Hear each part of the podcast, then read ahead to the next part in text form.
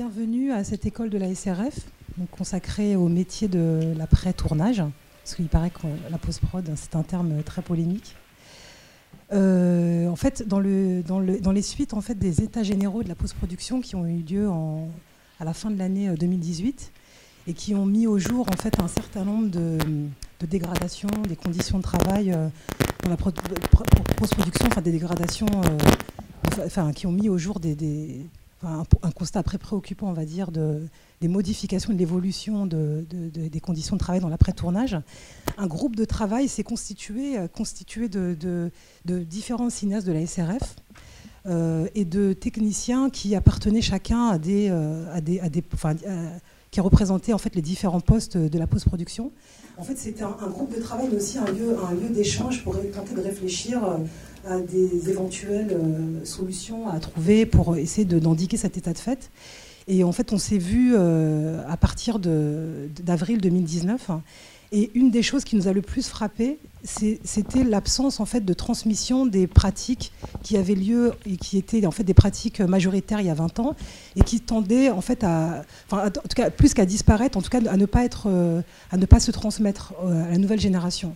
Et on s'est dit qu'avant même de réfléchir finalement à des éventuelles euh, solutions ou des éventuelles mesures, il était intéressant d'entendre de, en fait des techniciens sur leur travail et, que c'était intéressant de, partager en fait euh, le récit d'expériences diverses et de, et de mesurer à quel point euh, chacun dans vos corps de métier respectifs vous pouviez euh, analyser les mutations de ces dernières années et de partager enfin, la manière dont, ça pourrait se passer bien, c'est-à-dire comment on pourrait réfléchir ensemble à aux bonnes pratiques, aux méthodes qui étaient encore une fois la norme il y a 20 ans. Et donc cette école de la SRF est une émanation de cette, euh, de cette réflexion-là. Et euh, je vais maintenant vous présenter les, différents intervenants. Donc Thomas Salvador, qui est réalisateur, Olivier Dohu, mixeur, Pascal Ferrand, euh, cinéaste, Loane Trévisan, qui est assistante monteuse, Isabelle Manquillet, qui est monteuse, Pascal Chauvin, qui est bruteur, et Sandy Notariani, qui est monteur son. Voilà, qui vont animer euh, cette discussion, et euh, Mathilde, qui toi euh, est monteuse, et qui, je pense que tu voulais, avant de, commencer, revenir, en fait, de faire un espèce d'historique de, des, différentes, de l'évolution de la, de la post-production. Est-ce que vous entendez bien Oui euh, bah, écoutez, euh, voilà, moi euh, je, je, suis avec Alice, on est toutes les deux modératrices de cette rencontre, mais je voulais quand même, il me semblait important de commencer par, ah, par un bref historique qui semble nécessaire, en tout cas pour les plus jeunes d'entre vous, pour comprendre ce qu'on appelle l'évolution de la post-production. ou tu le passes à peut-être par là, peut-être. Alors, euh, le, tournant historique, euh, c'est évidemment l'arrivée du, numérique qui a profondément transformé nos pratiques. Alors, avec beaucoup de choses très, très positives, bien sûr, euh, des nouveaux champs créatifs qui ont été ouverts, des possibilités d'expérimentation qui ont été accrues, et puis on travaille avec des images et des sons de grande qualité maintenant. Mais il y a un endroit où, euh, la mutation s'est mal opérée euh, dans nos métiers, et c'est sur la cohérence du, travail en équipe. Alors, qu'est-ce que c'était une équipe de post-production ou d'après-tournage euh, il y a encore 20-25 ans? Je vais vous raconter un petit peu comment ça se passait. alors, au montage, on était en général trois un chef monteur, un assistant et un stagiaire, et pendant toute la durée de la post-prod, c'est-à-dire jusqu'au mixage. Et on travaillait le plus souvent dans des, structures qui réunissaient, euh, qui regroupaient des salles de montage et des auditoriums et éventuellement aussi même des, grands labos. Euh, les monteurs son étaient souvent d'anciens assistants monteurs et on travaillait avec les mêmes outils, les mêmes euh, tables de montage, on travaillait sur les mêmes outils et à proximité les uns des autres, entre monteurs et monteurs son. Alors évidemment, c'est la manipulation de la pellicule euh, qui nécessitait tout ce monde au, montage. Mais en fait, arrivé au moment du mixage, c'était plus ça la, question. En fait, c'est pas parce qu'il il fallait refaire quelques collures ou ranger la salle de montage, etc., que ça, qu'on avait besoin du monteur ou de son assistant jusqu'au mixage. Quoi. or, leur présence au mixage allait de soi à cette époque, ainsi évidemment que celle du monteur son. Euh, et c'est comme ça que, que moi, euh, en tant qu'assistante monteuse, euh, quand j'ai commencé, bah, j'étais, et pendant les quelques années où je l'ai été, j'étais présente à toutes les projections pendant le montage. J'étais présente au post-synchro, j'étais présente au bruitage, j'étais présente au mixage. Et c'est comme ça que j'ai compris ce qui se jouait dans ces différentes étapes de travail. Euh, et que j'ai pu devenir ensuite monteuse parole, puis monteuse son, puis aujourd'hui monteuse. Et que aujourd'hui, euh, je, sais pourquoi ma présence au, mixage, par exemple, euh, a du sens. Alors, à, l'arrivée du, numérique, comme dans pas mal de métiers, les, fabricants de, logiciels, de machines, ont, vendu aux, producteurs euh, le fait que euh, ça allait euh, économiser du personnel et qu'on pouvait se passer, par exemple, des assistants monteurs. On, parlait d'ailleurs à cette époque-là de montage assisté par ordinateur. Donc, ça dit bien ce que ça veut dire. Comme si le, travail des assistants se réduisait aux, aux, opérations techniques, en fait. Et en plus, au début, euh, les, machines, euh, les nouvelles machines coûtaient très cher, ce qui fait qu'on ne pouvait pas louer euh, deux postes de travail. Et à ce moment-là, c'est à partir de ce moment-là que l'emploi des assistants monteurs a, vraiment chuté radicalement. Il y a même eu une époque où on les faisait travailler de nuit, c'est-à-dire quand le monteur avait fini sa journée, l'assistant monteur venait prendre le relais sur la machine. Euh, alors, les choses se sont quand même un peu améliorées euh, depuis, heureusement. Euh, mais malgré le, coût qui est devenu assez bas des logiciels, le, mal était fait, le pli avait été pris. Et on s'est habitué à, l'idée, au fait que ben, un assistant monteur, c'était pas obligé qu'il soit là tout le temps. Quoi. Et à chaque film, il faut se battre euh, sur la, durée de la présence de l'assistant, etc. Alors c'est encore pire pour euh, les assistants d'autres métiers, notamment les, assistants monteurs son qui ont quasiment disparu. Alors, pour ce qui est du montage son, en fait, l'histoire est un peu différente euh, parce que le, numérique, le, le, montage virtuel, c'est d'abord développé dans les domaines de la musique et du son avant d'arriver au montage. Et les assistants monteurs ne se sont pas formés euh, sur les nouveaux logiciels, enfin pas rapidement en tout cas. Et donc c'est assez logiquement et naturellement que c'est plutôt des gens qui venaient du son ou de la musique qui sont, qui sont devenus euh, monteurs son. Et rapidement euh, aussi, et à juste titre, parce que grâce au progrès que permettaient les, nouveaux logiciels et la qualité du son avec lequel ils pouvaient travailler, bah, les monteurs son, euh, ils ont refusé de travailler dans des salles de montage euh, bruyantes, euh, mal isolées, pas traitées acoustiquement. Et donc des, lieux spécifiques dédiés au montage son se sont, créés. Et, et, et, on sait, du coup, se sont éloignés, disons, du, coup du montage qui, lui, ben, peut, être, peut même être relégué un peu dans, dans n'importe quel local, euh, bureau de production, voire euh, cave. Enfin, Et euh, en plus, depuis, la, formation au montage son s'est dissociée dans la majorité des écoles de la formation au montage, ce qui est une source supplémentaire de, en tout cas de risque d'incompréhension entre les uns et les autres, qui, disons, n'aide pas à ce qu'on on se connaisse le métier les uns des autres. Quoi. Alors, quant au mixage, euh, ben, l'évolution technologique, elle a aussi permis des installations moins coûteuses et euh, de multiplier des structures qui sont plus ou moins euh, petites. Et donc, ben, l'éparpillement de ces structures et l'éloignement des, auditoriums, des lieux de montage et de montage son, ben, a encore éloigner les, techniciens les uns, les, uns des autres. alors pour le bruitage, on a encore besoin d'audits un peu plus volumineux et, spécifiques. mais du coup, le reste de, l'équipe est loin. Et en plus, en général, pris par le temps. Donc ça, je pense qu'on en reparlera. Alors, à, tout, ça, c'est ajouté aussi que euh, avant, euh, la post-production d'un film, c'était un processus euh, assez identique pour, pour, tous les films, assez répertorié. Et avec l'arrivée du numérique, ben, on a vu apparaître ce qu'on appelle des workflows, en fait, c'est-à-dire des, processus de travail, des processus techniques très très différents qui sont multipliés avec des nouvelles caméras, des nouveaux formats, des nouveaux enregistreurs et tout ça qui a euh, rendu euh, la post-production euh, beaucoup plus compliquée à, comprendre et à gérer pour les producteurs.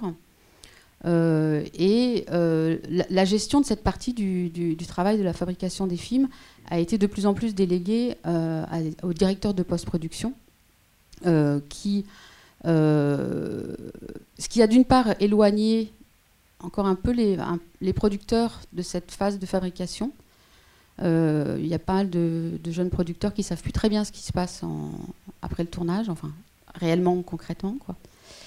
Et qui, d'autre part, euh, eh bien, quand, euh, c'est-à-dire un directeur de post-production, ça peut être un, allié formidable quand euh, un, de ses objectifs, c'est de faire travailler au mieux possible les gens ensemble, c'est d'encourager les échanges et la concertation entre les différents intervenants.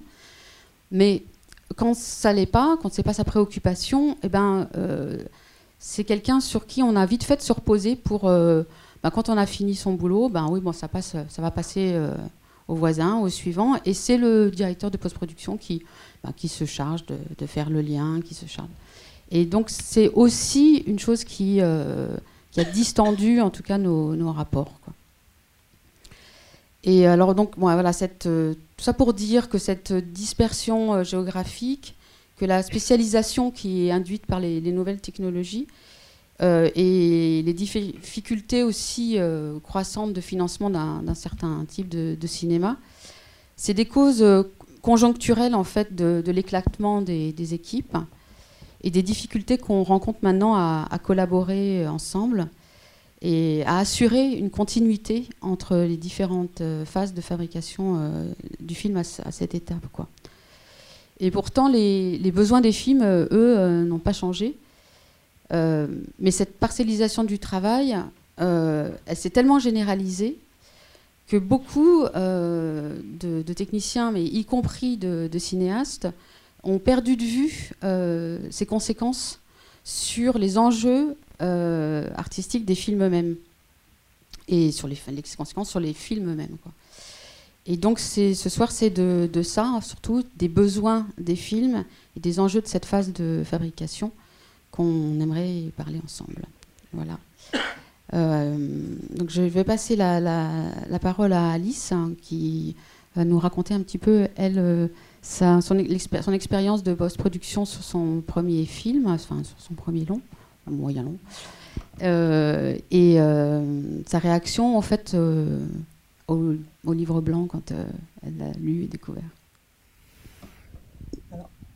en effet, moi quand j'ai découvert le livre blanc, Déjà, il y a une première chose qui m'a qui m'a frappé, c'est que en discutant avec mon monteur son, ma monteuse ou, euh, des, amis mixeurs, en fait, j'avais euh, le récit en fait de, de, par leur, leur expérience de la, dégradation de leurs conditions de travail, mais j'ai mesuré en fait à travers le livre à quel point c'était quelque chose de finalement euh, il y avait une ampleur assez inédite et une ampleur assez structurelle. Donc ça, c'est quand même la, première chose qui m'a interpellée.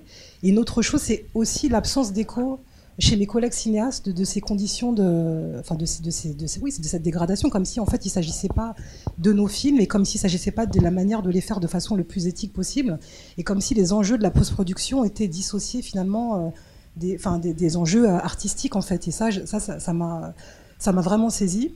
Moi, en fait, je viens du cinéma documentaire, donc en effet, dans le cinéma documentaire, les enjeux de la post-production ne sont pas du tout les mêmes en termes de, durée, d'ampleur, etc., de, budget que, ne le sont vous, euh, dans le cinéma de fiction. Donc là où, la, première fois où j'ai vraiment mesuré, euh, j'ai eu une expérience assez négative, et en fait cette expérience négative m'a permis de, en fait, de, me rendre compte que les préconisations que faisait le livre bon étaient des préconisations de bon sens. En fait, je l'ai expérimenté, on va dire, par la négative, à travers un film qui était à la frontière entre la fiction et le documentaire et qui nécessitait un travail de post-prod beaucoup plus important et beaucoup plus, euh, voilà, complètement différent de, des films que j'avais fait auparavant. Donc c'était un, moyen métrage, mais un film euh, où la question du son euh, était vraiment fondamentale. Donc tout s'est bien passé moi au montage. En fait, j'ai été très accompagnée par mes producteurs et par la monteuse, et j'ai eu le sentiment d'une grande solitude et d'une espèce de déperdition totale du travail à partir du moment où le film est rentré en, en montage Déjà, il a fallu six mois entre euh, la fin du montage et le début du montage Six mois parce que le, budget du film n'était pas du tout, enfin le budget de la, post-production n'était pas du tout pensé au départ et n'était pas, euh, enfin n'était pas du tout, n'était pas trouvé. Donc il y a eu euh, vraiment un, gros travail, enfin un, énorme temps qui n'a pas du tout facilité les choses et notamment n'a pas du tout facilité la, transition entre ma monteuse et, et le monteur son avec qui j'ai travaillé il y a eu quasiment aucune réunion de travail entre les producteurs, la monteuse et le monteur son. Du coup, je suis arrivée en monteur, son avec ce qu'on disait hier, comme si le film était une passe blanche, où j'ai retravaillé en fait avec le monteur son sans tenir compte de, des pistes de travail qu'avait déjà euh, entre guillemets borné ma monteuse. Et en fait, euh, et elle, elle n'a pas du tout assisté au montage parce qu'elle n'était pas payée et parce qu'en fait, il n'en a jamais été question en fait. Et c'est là où je pense qu'aujourd'hui, euh, j'orchestrerai les choses différemment et en fait, j'imposerai sa présence parce que j'ai, ça, ça, ça, ça, a été assez déterminant euh, sur la suite. Donc elle est venue, je crois, à une ou deux. Il y a eu une discussion au café avec le monteur son, où je crois qu'il est venu euh, assister à une projection de fin de tournage. Mais effectivement, comme six mois euh, se sont passés, euh, j'ai enchaîné avec lui. Et quand elle est venue, quand elle, est venue invitée par moi et par lui à une projection de travail, elle, s'est sentie totalement dépossédée. Elle n'a pas du tout reconnu le travail, enfin, les, bornes et, et les pistes de travail qu'on avait élaborées ensemble. Donc ça m'a énormément déstabilisé. Je dis pas que le travail avec le monteur son n'était pas bien, mais c'est vrai que, que cette absence en fait de transmission entre les deux a, été voilà, moi m'a beaucoup déstabilisé. Elle, elle s'est sentie dépossédée et le monteur son aussi, euh, ça a été assez euh, ça a été assez, assez difficile. Et, donc j'ai eu l'impression aussi, pareil, l'assistante monteuse n'était plus du tout présente. Donc j'ai eu l'impression de porter toute seule la post-production, sans, euh, sans trop savoir euh, effectivement comment, comment mener, comment me départir avec tout ça. On avait des problèmes de disques durs perdus, enfin de, choses qui n'étaient pas du tout bornées, enfin des, des, choses assez graves, mais qui étaient vraiment euh, liées à un manque d'anticipation et surtout à une énorme solitude. Hein, et un désinvestissement, euh, effectivement, comme tu le disais, de la production à cette étape, à cette étape-là, qui est en fait une étape fondamentale. C'est comme si ils considéraient que le montage du film était, euh, c'était quasiment la fin, quoi. Et, donc, c'est vrai que ça a été assez, euh, assez, déstabilisant là-dessus, et la, présence, enfin, la présence de, ma monteuse pendant le montage son et ma présence au mixage, c'est quelque chose qui pour moi aujourd'hui me paraît, que, voilà que j'essaie, que je vais tenter d'imposer euh, au producteur comme quelque chose qui fait partie de, ouais, de, oui, du processus même de la continuité du processus créatif du film. Donc bon, c'est vrai que j'ai une expérience euh, lié aussi à une absence de connaissances. Parce que moi, je, je, suis venue au cinéma, j'ai pas fait d'école de cinéma. Enfin, donc je suis rentrée dans le son comme ça, sans vraiment savoir. Euh, et à la fois, c'était extraordinaire et merveilleux, mais c'est vrai que j'ai eu l'impression de ne pas avoir été assez accompagnée. J'aurais bien aimé qu'elle soit là, en fait, pour me, pour faire en sorte que les choses se passent de façon plus fluide. Donc voilà, c'est une expérience qui est pas, qui est très particulière parce que voilà, c'est dans le doc, c'est un film, mais quand même, je pense que du coup, les préconisations du livre blanc me sont apparues comme des choses vraiment de l'ordre du bon sens, en fait, plus que comme un problème à aborder sous l'angle économique et sous l'angle du budget. Donc voilà, je vais maintenant passer la parole à Thomas, qui je crois a une expérience assez, euh, assez différente de la, de la post-production, d'autant que je pense que dans tes films, dans ton premier film notamment, la, la post-prod est quelque chose de très important pour toi. Donc, euh, est-ce que tu peux nous raconter un peu comment ça s'est passé euh? Avec plaisir. Je, fais juste une petite. Oui, sur mes courts-métrages, les, premiers, je les ai faits en, 16 mm et 35 mm. Et j'étais aussi confronté à, des difficultés de format, de, vitesse. Il y a un court-métrage qu'on a, qu'on a tourné, euh, mais ça, ça, pas du tout. Ça a été pensé dans mon dos. On a tourné, j'ai découvert à 25 images secondes en, en 16 mm. Et, c'est un film où il y a beaucoup de musique, beaucoup de, la danse, beaucoup des choses liées à l'énergie. Et, et, quand on, je découvre la, et on a monté en, virtuel. Quand je découvre la copie 35 au labo, je, je, dis mais c'est pas la bonne vitesse quoi. Et j'ai compris que ce film, sauf dans les salles où il y avait un variateur 24-25, il allait, passer sa vie ralenti de 4%. Et, euh, et, ça a été voilà quelque chose. Et en fait, j'ai compris après que c'était parce qu'on faisait des économies en, montant sur Final Cut et pas sur Avid. Euh, et que donc on avait fait ce choix de tournage.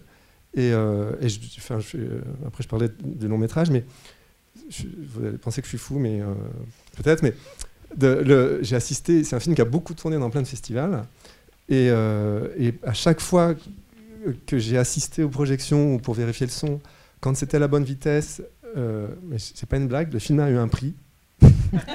et, les gens riaient et c'était ah enfin le film enfin transmettait l'énergie voilà il y a un moment où le, personnage fait de la musique avec euh, des objets euh, et, c'est voilà, et, ralenti de 4%. Ce temps d'improvisation n'a plus que l'idée en fait. Euh, et, et, à chaque fois que c'était ralenti de 4%, les gens disaient ah, le film est intéressant, mais ils riaient pas. Ils me disaient ah, la séquence de danse, oui, c'est spécial.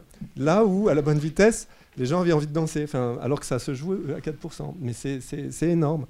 Et, euh, et j'ai pas eu de prix dans, les, dans les voilà. Euh, mais c'est vrai. Hein, euh, voilà, bon, c'était. Voilà. Euh, et après, c'est vrai, pour, pour mon long métrage, hein, donc, j'ai tourné il y a quelques années. Alors déjà, je suis un tout petit peu. Alors, je peux être digressif et tout, vous, vous, vous, me, vous me, coupez. Hein. déjà, moi, la, post-production, c'est la, la partie que je préfère. Je vais vous dire pourquoi. Euh, parce que je, trouve, je dire en deux mots, le tournage, c'est tellement une source de stress. Euh, au, tournage, il y a quand même très peu d'espace pour penser. En plus, moi, j'ai un peu tendance à toujours faire, euh, penser dans l'action, c'est-à-dire donc à la dernière minute. Moi, euh, chez moi, j'ai du mal à préparer, mais quand je suis dans le décor et qu'il y a une caméra, une équipe, c'est là que je pense. Et donc, on se retrouve à, enfin moi, sur mes tournages, à faire des, arbitrages en permanence, mais c'est le cas de tous les réalisateurs euh, euh, et il y a quand même un, grand absent qui est, euh, qui est la, la, pensée et le recul. Quoi. Alors parfois, le chef-op, l'assistant, la script peuvent, peuvent rapporter cette chose qui est quand même un allié le plus précieux du, créateur, qui est le, recul, quoi, je trouve. Mais en tournage, c'est quand même rare. Il se trouve qu'après, moi, je, je, fais des films dans lesquels je joue, je m'occupe aussi des effets spéciaux, tout ça. Alors c'est sûr que ça fait beaucoup de choses, mais mais c'est vrai que parfois, on, se retrouve un peu presque à jouer au dé des décisions parce qu'il va faire nuit, on, euh, tac, voilà. Euh, et, c'est quand même, euh, c'est quand même, voilà. moi qui aime bien réfléchir, c'est quand même peu présent sur le tournage. Et le montage, même s'il y a des temps, il y a des limites, il y a des échéances, c'est quand même un espace, enfin, et toute la post-production, où on peut calmer le jeu, où on peut, c'est peut-être une banalité ce que je dis, hein, mais, mais voilà, elle est peut-être bonne à dire quand même, à répéter, où on peut, voilà, on est fatigué, on voit plus rien, on, se prend une demi-journée ou deux heures, on fait une sieste sur le canapé, je dis, mais, et au tournage, on voit plus rien, on comprend plus, on voit un cadre, on sait plus parce qu'on est fatigué, on a peu dormi de ça. Il faut, dire oui, il faut valider, mais on, a, on, a, de la, bouillie dans la tête. quoi. Euh, et, donc je trouve ça hyper important, mais on va tous en parler, d'anticiper aussi, de, de, se rappeler ce, plaisir qu'il y a de réfléchir, de penser le cinéma, qui est dans cet, dans cet espace de, la post-production. Après, il y a des films très confortables où il y a du temps. Euh, euh, Spielberg, il regarde les rushs en 35 tous les jours dans sa salle de cinéma. Enfin, bon, il y a des cas extrêmes, mais c'est vrai que dans nos économies de cinéma d'auteur français, euh, voilà, c'est tout autre, quoi.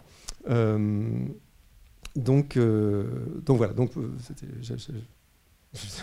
donc j'aime la post-production, c'est très, très intéressant de dire comme ça. après, sur mon film, j'ai la chance de travailler avec une productrice qui vient aussi du plaisir de la fabrication. Elle a été pendant des années régisseuse. Euh, J'en vois qui, sourit, il se trouve que c'est aussi ma grande sœur. Mais euh, elle, me traite bien, mais elle traite bien aussi les autres cinéastes avec qui elle travaille. Euh, enfin, elle, vient de la fabrication. elle a été très longtemps directrice de production, productrice exécutive sur des très gros films et sur des petits films. Et donc, on a vraiment aussi pensé la spécificité de ce film en amont, à savoir le fait que, je joue, déjà, c'est vrai que moi, après, je, reviendrai au résultat que ça a donné. les rushs, le montage, tout ça, moi qui ne suis pas acteur, qui joue quand même dans mes films, tout, ça c'est compliqué, je ne vais pas en parler ce soir. Mais c'est vrai qu'il y a eu un temps aussi pour apprivoiser un peu ces rushs. Il y a aussi la, le, fait que mes films sont très peu bavards, très elliptiques, euh, et que ça tient vraiment sur un fil très ténu de narration. Et moi, j'ai présenté le film dans, plein de pays, dans plein de festivals, plein de fois. Et, la grande surprise et la petite fierté que je peux avoir avec ce film, c'était de, voir le, degré d'empathie qu'ont pu avoir les spectateurs pour ce personnage dont on ne sait rien, qui n'est pas particulièrement sympathique, qui, ne dit jamais ce qu'il veut, ce qu'il pense, et qui juste se définit dans l'action, en, étant.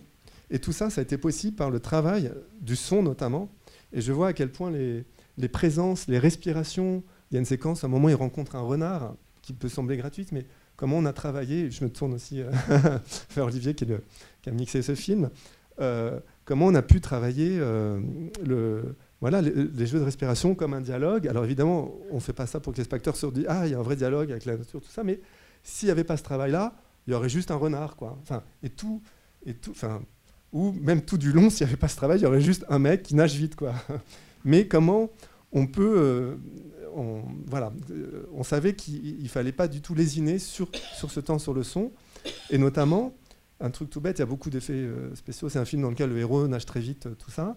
Il, voilà.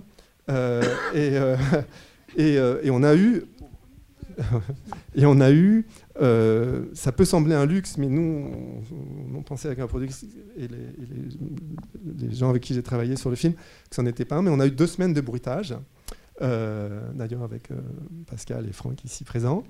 Et il y a eu une semaine aquatique où on a loué une piscine gonflable dans, c'est un super souvenir, dans l'auditorium.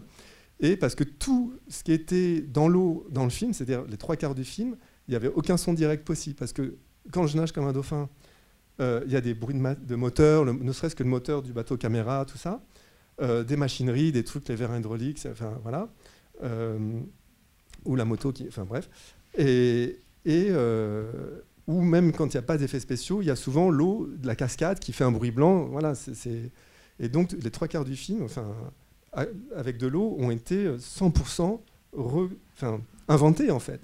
Et puis avec aussi un, vrai plaisir sur euh, d'inventer quelque chose qui n'existe pas, parce qu'un type qui nage à, 30 à l'heure et qui fait des sauts de dauphin à 1m50 de l'eau, en fait, on ne peut pas s'inspirer d'un son qui existe, parce que le dauphin, lui, il est hyper hydrodynamique. Mais moi, on voit bien qu'il y a vachement d'écume. et, euh, mais que, et donc, il fallait trouver l'équilibre entre... Euh, entre peut-être c'est un peu technique, mais entre quand même rendre compte de la vitesse, mais pas tricher, pas le faire aller, pas mettre un son de, de hors-bord, alors qu'on voit qu'il y a vachement d'écus, mais pas non plus. Enfin voilà. Et, je me souviens comment on a expérimenté avec des sacs plastiques, des écumoires, des fourchettes, des, bambous. Et comment Pascal a passé une semaine avec ma combinaison d'ailleurs du film dans la piscine pour, euh, pour créer quelque chose qui fait que dans plein de, enfin, plein de gens m'ont dit mais monsieur vous nagez très bien alors qu'à l'évidence je serais champion enfin le héros serait triple champion enfin voilà toute sa vie quoi olympique euh, mais on a, voilà, mais, mais, il fallait ce temps. Et, euh, voilà, et, de montage son aussi, on a eu, euh, il y, a eu vraiment du temps pour, Je me souviens aussi comment on a refait des. Il y a une, séquence où, qui s'appelle où, l'héroïne caresse, fait la, plus longue caresse du monde. et on a fait des effets, tu vois, avec plusieurs micros, avec. je m'adresse à Jean-Pierre aussi qui, était, qui a enregistré les bruitages. Euh, voilà, des textures, des peaux. Alors c'est une, séquence dont on parle aussi beaucoup, mais euh, il y, y a une phrase, mais voilà, on a, on a vraiment aussi expérimenté. Quoi. Et, ça, c'est vrai qu'on a eu la présence d'esprit d'y penser un peu en amont pour ce film-là, quoi, sachant que c'est pas un film qui, qui avance de par sa, tension narrative, sa dramaturgie ou euh, l'aspect psychologique du personnage qui, vraiment, je me, qui vraiment se définit en, étant juste dans l'eau. Mais voilà, mais si on n'a pas accès à ces respirations, à la, et puis même à plein de, plein de moments de manière presque subliminale, il est, y a, on voit pas d'eau à l'image, mais il y a une petite source, il y a une petite fontaine. Comment raconter qu'il n'est jamais loin de l'eau? Enfin, Tout ça, c'est des choses qui, qui, qui, qui, se travaillent, et qui, ont, besoin de temps. et d'un bon auditorium aussi. comment? De montage son, il y a eu, je ne sais plus, mais 13 ou 14 semaines. Et on a eu deux semaines de, de bruitage. Et mixage? Et mixage, on a eu trois semaines. Ouais. Et, et, mais on savait que ce film allait tenir. pour un film à 1,6 million. Ouais. Et un premier long métrage, euh, voilà. Euh, euh, mais c'était notre pari que le film allait. Et on a défendu en finançant le film aussi le côté très ténu de, de, l'histoire, du personnage. On ne sait pas d'où il vient, on ne sait pas d'où il sort. mais comment on allait le faire, créer quand même cette, empathie, cette identification possible avec la présence, mais au sens, pas celle de l'acteur, mais celle de l'acteur, mais, mais de, la présence qu'on crée autour de lui.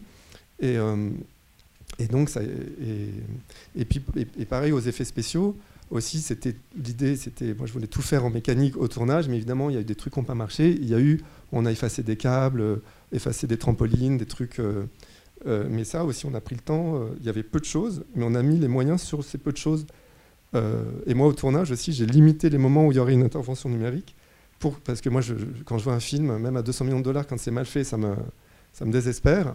Et je voulais que dans ce film, on, on le voit, enfin, les interventions numériques, euh, on, ne les voit pas, quoi. Mais donc j'ai aussi décidé de faire moins de séquences à effet euh, en préparation pour pouvoir mieux les, faire et les finaliser aussi. Euh, parce que voilà, j'avais conscience du budget, que voilà, qu'on n'était pas à Hollywood et que ça reste une économie de cinéma d'auteur presque.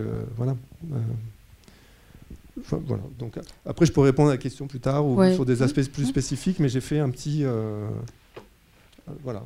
Panorama d'une post-production bien pensée. Ouais, après, euh, des difficultés. Enfin, on peut en parler, mais voilà, euh, Cannes, euh, la volonté d'être au festival, donc on était quand même dans les temps.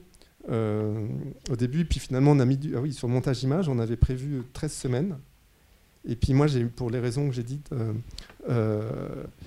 comme le tournage a été très difficile, un peu, j'ai revécu pendant le premier mois de, montage ce contre quoi j'ai presque cessé de lutter au tournage parce que faute d'énergie, enfin à un moment il fallait que je me concentre pour finir le film. Donc, euh, donc le montage a pris un peu du retard et, au final on a fini à 17 semaines de montage, mais parce que le film n'était pas encore, euh, encore trouvé. mais euh, voilà, après on peut parler de la pression des festivals ou de, je sais pas, en tout cas voilà pour mon, j'ai dépassé le temps. non mais ça va. et est-ce que ben, est-ce qu'il y a des, réactions sur ce qu'a dit Thomas? Parce qu'on va essayer de faire. Euh, bon, tout le monde euh, va avoir un, une petite intervention particulière pour parler euh, plus spécifiquement des enjeux de son métier, mais l'idée c'est de faire circuler aussi la parole. Donc si tu veux. Tiens, Isabelle. Non, moi je, veux, revenir sur ce que dit Thomas parce que ce qui est important, c'est que on se bat beaucoup pour que, parce que les productions ont, cette fâcheuse euh, tendance à vouloir imposer des grilles de fabrication, c'est-à-dire que voilà, un film pour un film d'une heure et demie ou une heure quarante, il faut huit semaines de montage son, euh, euh, trois quatre semaines de montage parole, enfin trois semaines de mix, enfin voilà. Mais euh, tout dépend des films. Et je trouve ça, c'est un super exemple euh, que, tu as eu. C'est-à-dire que la production s'est adaptée à ton projet.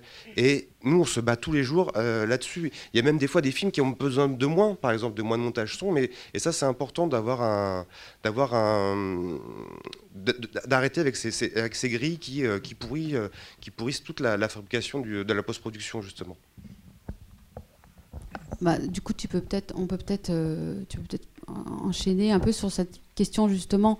Enfin, donc euh, Sandy, tu vois, tu euh, as, été, euh, as été formé à, la FEMIS dans les métiers du son. tu, tu es monteur parole et monteur son depuis une quinzaine d'années, un truc comme ça. Peut-être un peu plus. et et, c'est intéressant que, que, tu nous parles justement, parce qu'au montage son, encore pire qu'au montage, je pense, euh, la question de la, de la réduction euh, des, temps de travail et du, ce qu'on appelle le tuilage des plannings, mm. c'est-à-dire les trucs qui s'enchevêtrent, etc., euh, ça a des répercussions vraiment... Ah oui, c'est exactement ça. En fait, on, se retrouve un peu en sandwich, nous, en fait. Hein. Notre poste, il est un peu en sandwich. C'est-à-dire que, ben, comme on, estime, on arrive mal à estimer le temps de montage, parce que souvent, il est prévu même avant, avant le tournage, alors que des fois on se retrouve avec deux fois plus de rush. Moi j'ai un film dernièrement où juste avant le, début du tournage, ils ont mis une deuxième caméra. Ce qui fait que il y avait deux fois, fallait deux, presque deux fois plus de temps de, montage et ça n'avait pas été forcément prévu tout de suite. Donc on s'est, retrouvé donc à, on se retrouve entre donc le montage qui souvent se prolonge un peu parce que ça a mal été estimé et une date fixe de mix qui, en fonction, parce que les audis sont pas libres, euh, les mixeurs sont pas forcément libres non plus, et il y a un truc qu'on peut pas bouger. Donc on se retrouve avec, euh, euh, par exemple, on a 8 semaines de montage son, ben, on se retrouve avec des fois 4 semaines de montage son, mais qu'on va faire à deux.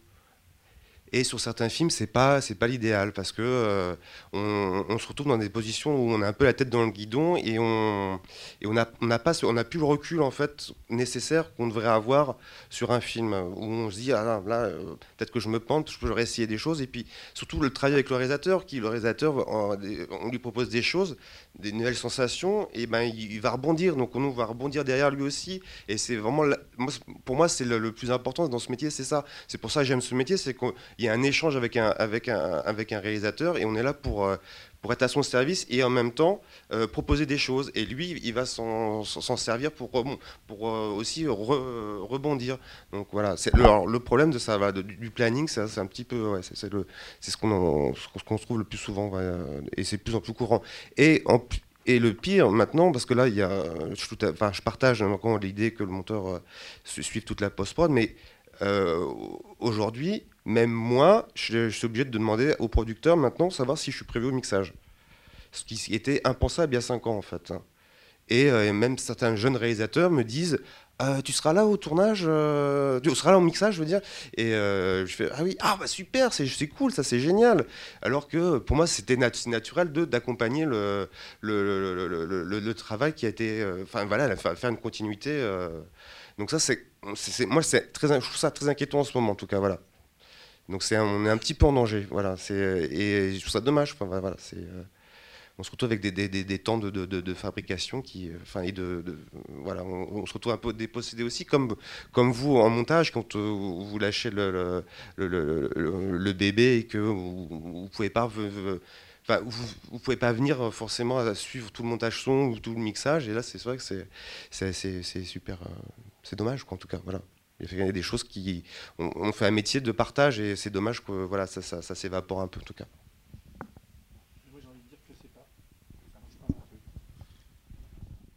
Moi, j'ai envie de dire que c'est pas seulement toi qui es en danger, c'est le film en premier. Oui, tout à fait, oui. Parce qu'en en fait, tout ça, c'est euh, c'est un truc euh, qui se fabrique à plusieurs. Avant, euh, le, alors je vais parler pour ma paroisse, mais le, le mixage, c'était la messe. Parce que parce que c'est la première fois qu'on allait entendre les choses ensemble sur une table, une table 35, on entendait au maximum trois sons avec un moteur qui faisait plus de bruit que le son d'air qu'on écoutait. Donc on, découvrait les choses à cet endroit-là. Et il y avait aussi un autre truc, c'est que rien n'était automatisé. Donc euh, le geste qu'on faisait à ce moment-là, c'était le geste qui était définitif. On l'enregistrait en même temps. Et ça, ça c'est ça que la technologie a vraiment beaucoup changé.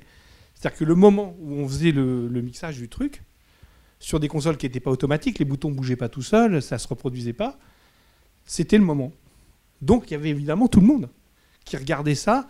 Euh, et, évidemment, c'était, il fallait savoir mixer. C'était beaucoup plus long l'apprentissage qu'aujourd'hui. Euh, j'ai envie de dire, en tout cas sur la mécanique, parce qu'il fallait savoir le faire. Aujourd'hui, c'est beaucoup plus simple. On peut, enfin, mécaniquement, c'est beaucoup plus simple. Ce que ça produit, c'est pas du tout le cas. On peut le faire sur des, sur des, son par son, avec une souris. Euh, dans un petit lieu. Mais sauf que tout ça, c'est pas du mixage, c'est euh, euh, la mise à niveau au mieux. et ce qu'on a perdu, c'est que le montage son arrive, on, écoute. Je sais pas, on peut, aller jusqu'à 300 sons. Il n'y a pas de limite à ce qu'on peut écouter. Et donc, on a l'impression qu'au mixage, on arrive, le film il est déjà fini. C'est complètement faux. Parce que le cinéma, ça passe par, un, ça passe par une sensation. D'abord, en premier, moi j'ai l'impression. Le discours cinématographique, enfin quand c'est du cinéma, quand c'est pas, quand c'est de la télévision ou une comédie, euh, euh, et encore qu'une comédie, on pourra en discuter aussi. Euh, le cinéma, ça doit passer par le corps. par le, par le bide avant d'arriver à ton cerveau, et dans une salle. Et ben maintenant, on, fabrique des trucs euh, dans des petites salles où personne n'entend la même chose, euh, puisque quand on se déplace, on, est euh, voilà, il n'y a pas la place pour que physiquement l'équipe du film soit là. Donc on, va vers un truc où on fait tout seul dans son coin un petit truc. Ça n'a aucun intérêt. Enfin, pour, pour moi qui connais les choses avant, ça n'a pas de sens puisque c'est plus plus, plus un film qu'on fabrique, c'est un produit. Et, euh, euh, si j'ai envie de dire que la, majorité des bandes son, enfin la majorité, j'exagère, euh, beaucoup, beaucoup, ça tend vers un truc très formaté. Parce que justement, on est de plus en plus seul à le faire, donc il n'y a pas personne qui vient vous titiller pour dire, bah là, on cherche tel sentiment dans la séquence. Ça, moi, je ne l'entends plus, ça quel sentiment on, cherche dans la séquence? À la limite, on me dit euh, euh, peut-être la musique un peu moins fort, un peu moins fort. Et, là, je pense qu'il y a un truc qui se, se fait plus. C'est ça qu'on a perdu. Vraiment. Et le fait d'être ensemble à, le fabriquer, c'est un truc d'équipe, dans la mesure où euh, la monteuse, elle a passé six mois là-dessus, elle a une mémoire de... La monteuse ou le monteur, pardon. Hein, on a passé du temps au montage, on a passé du temps au montage son, on a passé du temps au bruitage, partout, à fabriquer un truc qui va se finaliser à cet endroit, fait finaliser, qui va se mixer à cet endroit, qui va devenir en fait, qui va, qui va, qui va naître en fait. C'est une espèce d'accouchement. Et, euh, et, euh, et l'accouchement, il peut être plus ou moins réussi, quoi. S'il est raté, ben, les forces ils laisseront le, bébé un peu tordu, quoi. Pardon pour l'image. Tu veux dire quelque chose, Isabelle Oui, enfin moi, je, ce qu'on entend là, en fait, c'est dans la pratique, ce qui se passe, c'est qu'en fait, on n'a pas le temps, ou en tout cas, c'est pas pensé le fait de se parler. Euh, déjà, euh, qu'une fois que le montage est terminé, et même bien avant, euh, il faut organiser des, des, réunions de, pour transmettre un peu ce qui s'est dit dans la salle de montage. Euh, et ça, c'est vrai que si le monteur les réclame pas, c'est pas quelque chose qui est planifié en amont. Donc là, ça c'est le premier euh, problème, je dirais. Et même avant tournage, on devrait euh, être présent dans les réunions de pré-tournage, que ce soit les monteurs son, les, monteurs, les mixeurs. Enfin, il faut, il faut, il faut pouvoir parler du scénario avant aussi, avant le tournage, euh, et ça, c'est vraiment quelque chose qui a disparu euh, et qui a des conséquences euh, tout au long de la chaîne.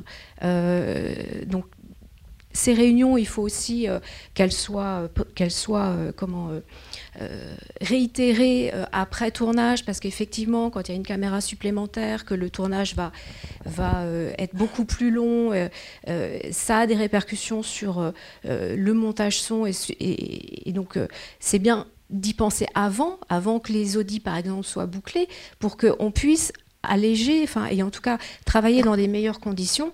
Et surtout, il faut remettre euh, au goût du jour le fait de se parler, de faire des réunions, de, de, des séances, des, de, séances de travail aussi. Voilà, des séances de travail, de visionnage. Alors moi, moi j'ai travaillé euh, comme assistante, mais j'ai monté les paroles des films. Euh, euh, pour lesquels j'étais assistante. Donc j'avais un lien direct avec l'équipe montage. On déjeunait ensemble, on parlait du film. Si j'avais des questions précises, je pouvais tous les jours aborder ces questions avec le réalisateur, avec, avec le monteur. Après, j'ai continué à monter des paroles et, c'est vrai que je me suis retrouvée liée à l'équipe montage son, ce qui n'était pas un souci en soi parce que c'est extrêmement intéressant aussi euh, de travailler les paroles avec euh, l'équipe son à côté, euh, notamment pour des, ambiances, les fonds, enfin des choses comme ça. Ça permet de, sauver et de comprendre bien comment on peut sauver des directs. mais n'empêche que ça m'a vraiment beaucoup manqué et même stressé énormément parce que de pas discuter avec le monteur parce que pour moi à ce moment-là le, le, le, le, comment le mon chef en tant que monteuse parole c'était le, monteur, le chef monteur. Et je pense que ça l'est toujours, sauf que c'est un lien qui s'est complètement, enfin, quasiment perdu aujourd'hui. Et euh, donc maintenant que je, suis, euh, donc depuis quelques années quand même, chef monteuse, j'ai vite compris en fait que c'était de ma responsabilité d'organiser ces séances de visionnage avec le chef monteur, enfin avec le monteur parole, euh, parce que le risque le plus le majeur, c'est de perdre en fait des éléments de mise en scène. Euh, donc concrètement, euh, sur un long métrage, par exemple, plusieurs, hein, ça m'est arrivé plusieurs fois, mais parce que c'est compliqué d'organiser ces réunions. Hein. Les monteurs, les monteurs son, les monteurs paroles, ils ont des plannings aussi extrêmement serrés. Et on leur dit un peu au dernier moment, bah, le monteur, il va passer, euh, il, voudrait, il voudrait écouter. donc en général, c'est c'est un truc en plus à faire. or, ça devrait vraiment pas être perçu dans ce sens-là, mais c'est un fait euh, et c'est compréhensible. Euh, et donc, une fois que, que je suis devenue euh, monteuse, je, me suis rendu compte que ces réunions, elles étaient essentielles avec le réalisateur, mais ne serait-ce que déjà pour aborder le montage parole, donc comprendre les enjeux donc, du coup, là, en parler. Et concrètement, donc, ce que je voulais dire, c'est que euh, je me suis rendu compte en, arrivant après une séance de visionnage, par exemple, euh, des éléments de son qui ont disparu, des petits morceaux de son comme ça qu'on met euh, dans la copie travail, qu'on chope dans les directs, qui nous permettent de, de rythmer une séquence, d'enrichir le direct. Ces choses-là avaient un peu disparu, donc fallait être hyper attentif pour dire mais il y, il y avait un truc là, euh, je ressens plus la, même sensation, euh, pourquoi Le réalisateur à côté, pareil. Donc tout ça, c'est euh, alors d'autres choses qui, avaient, qui étaient réapparues, des dialogues, des petites choses comme ça qu'on avait enlevées volontairement. L'autre élément aussi qui est assez symptomatique d'un manque de dialogue, c'est aussi le travail sur les HF, qui sont alors c'est pas systématique, mais euh, parfois hyper nettoyé. Et alors là, euh, une fois, j'étais avec le réalisateur, on, sort de séance de visionnage, il me dit mais c'est pas possible, je ne ressens plus les mêmes choses dans telle et telle séquence, et c'était vraiment euh, global. Donc panique. au bout du compte, moi, qui connaissais, je, connais la machine, le Pro je voyais comment ça s'organisait il m'a fallu un petit temps pour comprendre que en fait, les HF avaient été euh, vraiment ultra nettoyés. Alors les petites respirations, euh, les petits frottements, euh, les petits contacts qu'il pouvait y avoir entre les personnages, ces choses-là, elles n'étaient plus là. Donc le réalisateur était perdu parce qu'en plus c'était un film pour, lequel c'était hyper important. Et bah, il a fallu rallonger le montage de, de, bien deux semaines parce que là c'est titanesque de rallonger, d'aller écouter euh, ce qui a été perdu, euh, de comparer avec la copie travail. Enfin, et donc, euh, alors bien sûr que c'est important de le faire ce travail. Il faut évidemment nettoyer les HF parce qu'il y a énormément de choses à enlever. Mais là aussi, c'est important d'avoir une vraie concertation avec le, réalisateur, le monteur sur ces choses-là, parce que c'est lié à la, la mise en scène en fait du film. Euh, et si nous, on les a euh, laissés, parce qu'on peut aussi enlever les choses qui nous embêtent dans la copie travail ou montage, c'est qu'il y a une raison. Euh, donc, voilà, après, moi, pour moi, le monteur-parole, il est essentiel. Ce qui, pose problème, c'est qu'on n'arrive plus, ou en tout cas, il faut imposer le fait de se voir. Alors que c'est totalement aberrant quand on y pense. Encore une fois, pour le bien du film, pour euh, cette continuité de travail, de mise en scène.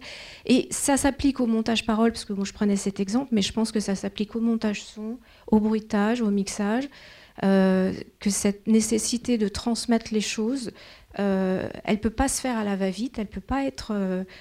voilà, on fait une projo et puis on en parle et puis voilà. Bah non, en fait, c'est plus compliqué que ça, ça me demande du temps. Et comme toi, Thomas, où tu as eu euh, besoin de ce temps euh, pour, euh, pour créer enfin, des choses très fines, ces choses-là qu'on crée aussi au montage, on y pense, on y, on, il faut que ça se transmette en fait aux autres équipes et aux autres collaborateurs artistiques pour que le film se fasse dans, de bonnes, dans le bon sens et puis surtout qu'ils prennent de l'ampleur parce que voilà, qu'on perde un minimum de temps en termes de compréhension et de, et de, voilà, de, de travail. Euh, non, mais moi, je, je, pourrais juste avoir envie de rebondir et, j'ai peur de dire à peu près la même chose que toi, un peu différemment, mais euh, moi, moi, je suis sur mes propres films, je, suis très très obsédée par ce que j'appelle euh, la culture du film, c'est-à-dire le fait que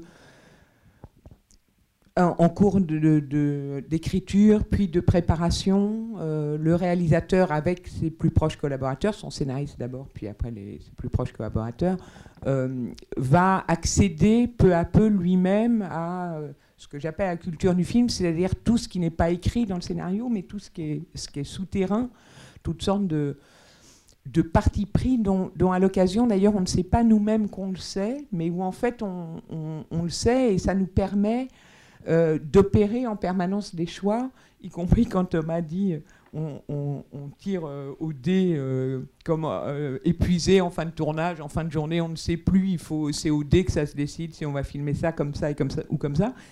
Eh ben en fait, on croit que c'est dé, mais c'est pas complètement dé parce que peu à peu cette culture du film a infusé et idéalement elle n'a pas arrêté d'infuser avec tous ses collaborateurs.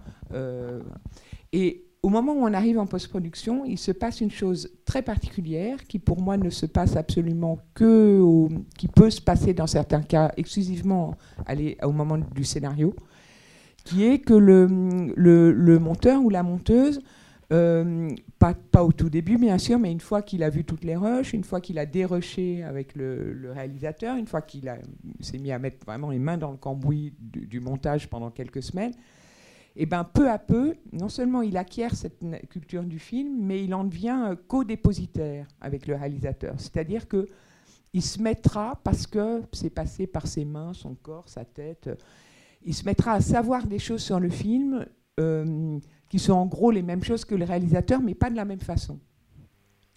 Et, c'est absolument décisif pour moi. Enfin, j'ai jamais fait un film autrement et je vois même pas comment c'est possible de faire autrement.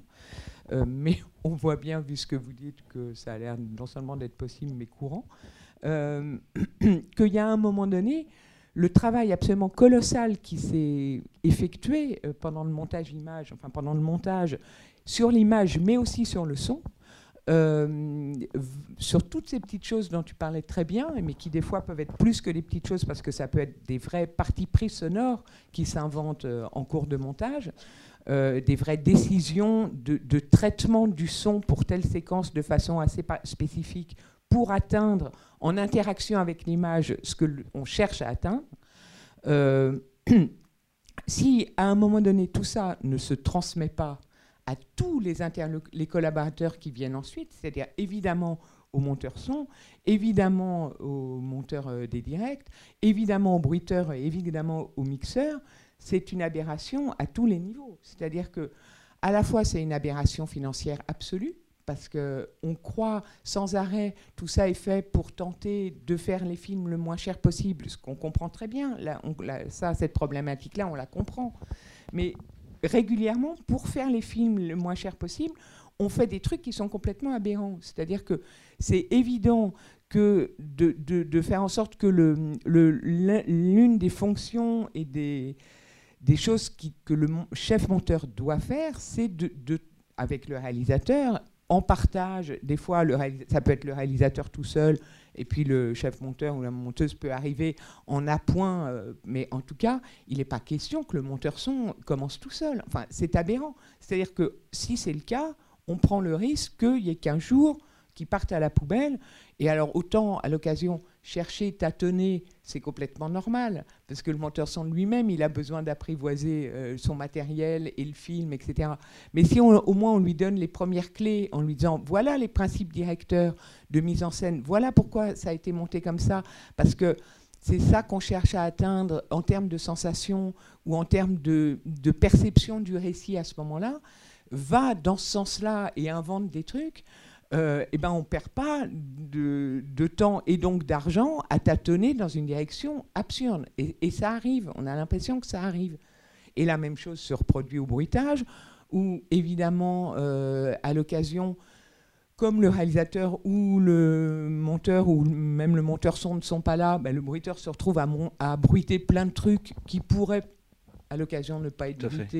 Euh, et, et, et, et au, au mixage, ça continue. Enfin voilà. Et alors, c'est une aberration financière absolue.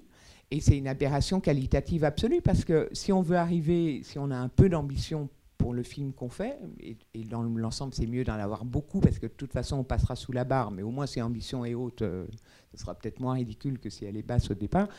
Euh, le, le- ça n'est qu'une fois que tout ça est fait que les affaires sérieuses commencent, j'ai envie de dire. C'est-à-dire ça n'est qu'une fois que ça a été transmis à tout le monde, l'intégralité des partis pris, des choix, des connaissances souterraines dont on ne sait même pas complètement qu'on les connaît, mais qu'en fait on les connaît et que le réalisateur ne sait pas forcément comment formuler, mais aidé par sa monteuse, il arrivera, la monteuse traduira en mixage. Si, si, mais en fait c'est ça qu'elle veut dire, ce qui est une expérience que j'ai personnellement vécue assez souvent. Euh, ça n'est qu'à ce moment-là que les affaires sérieuses commencent, et les affaires sérieuses, elles sont délicieuses, si on peut les atteindre, c'est plusieurs personnes qui, ensemble, euh, cherchent à, transposer ce qu'on cherche à atteindre, mais qu'on ne sait pas forcément comment atteindre. On cherche à, atteindre quelque chose qui est souvent de l'ordre de la sensation, parce qu'on sait qu'à un moment, fugitivement, quand on avait de la fraîcheur au moment du montage, on a ressenti ça super fort, effectivement dans le corps, enfin des fois vraiment par là, et, et qu'on cherche à le transposer pour le ressentir au minimum avec euh, aussi fort que ça, mais alors euh, avec 20 25 pistes au son et des bruitages partout et du bon. Et, et comment on fait pour restituer cette chose-là? Et ben ça, ça se cherche, ça se tâtonne un peu. Des fois, ça se trouve très vite, miraculeusement. Des fois, ça demande du temps. Et c'est à cet endroit-là que le temps doit être mis. Et là où c'est délicieux, c'est que si tout ça a été bien transmis, eh ben, le nouveau collaborateur va arriver avec des propositions sous le regard euh, du réalisateur et, et du monteur qui, eux, ont eu- eu la- une culture différente du film et des choses vont pouvoir s'inventer qui, des fois même, dépassent nos espérances dans les, les bons jours. Voilà. Euh, Moi, je voudrais un peu vous parler de euh, mon métier, qui est le bruitage, que je fais depuis à peu près 35 ans. Euh, J'ai vu l'évolution qui euh, s'est vraiment dégradée. En fait, la chaîne s'est complètement euh, cassée de partout. Nous, les, les, euh, dans les débuts, nous, on avait des rendez-vous avec, les producteurs, on discutait, on avait une, projection euh, dans une salle de cinéma, carrément très rarement en salle de montage. Et il y avait toute l'équipe. Donc on préparait le film, on se parlait, des difficultés, du temps de travail.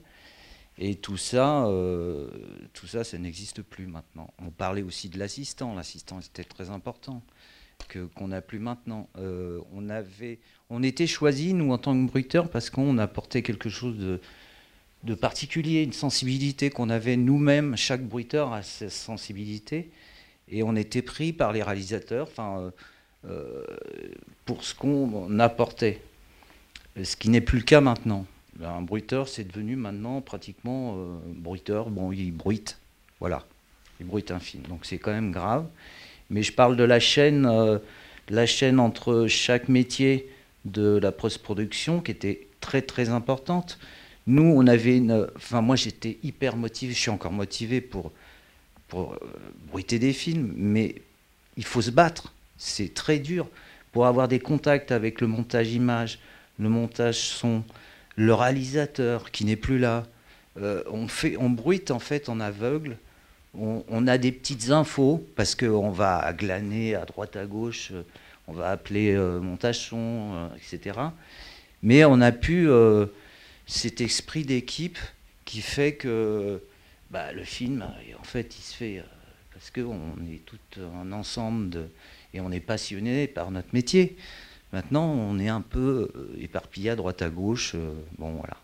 Et puis, puis l'organisation aussi. Euh, les temps de travail, il faut, il faut constamment se battre parce que, parce que le film demande un certain temps de travail. Tous les films n'ont pas le même, le même, la même quantité de travail. hein, je parle au niveau bruitage.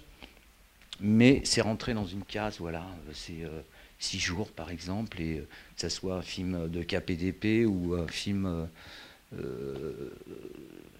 calme, enfin je veux dire, voilà.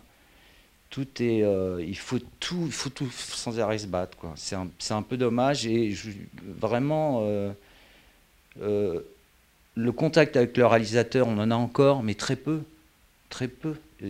C'est notre, il nous dirige en fait, parce que maintenant on arrive à faire un film, on bruitait un film, mais on fait tout.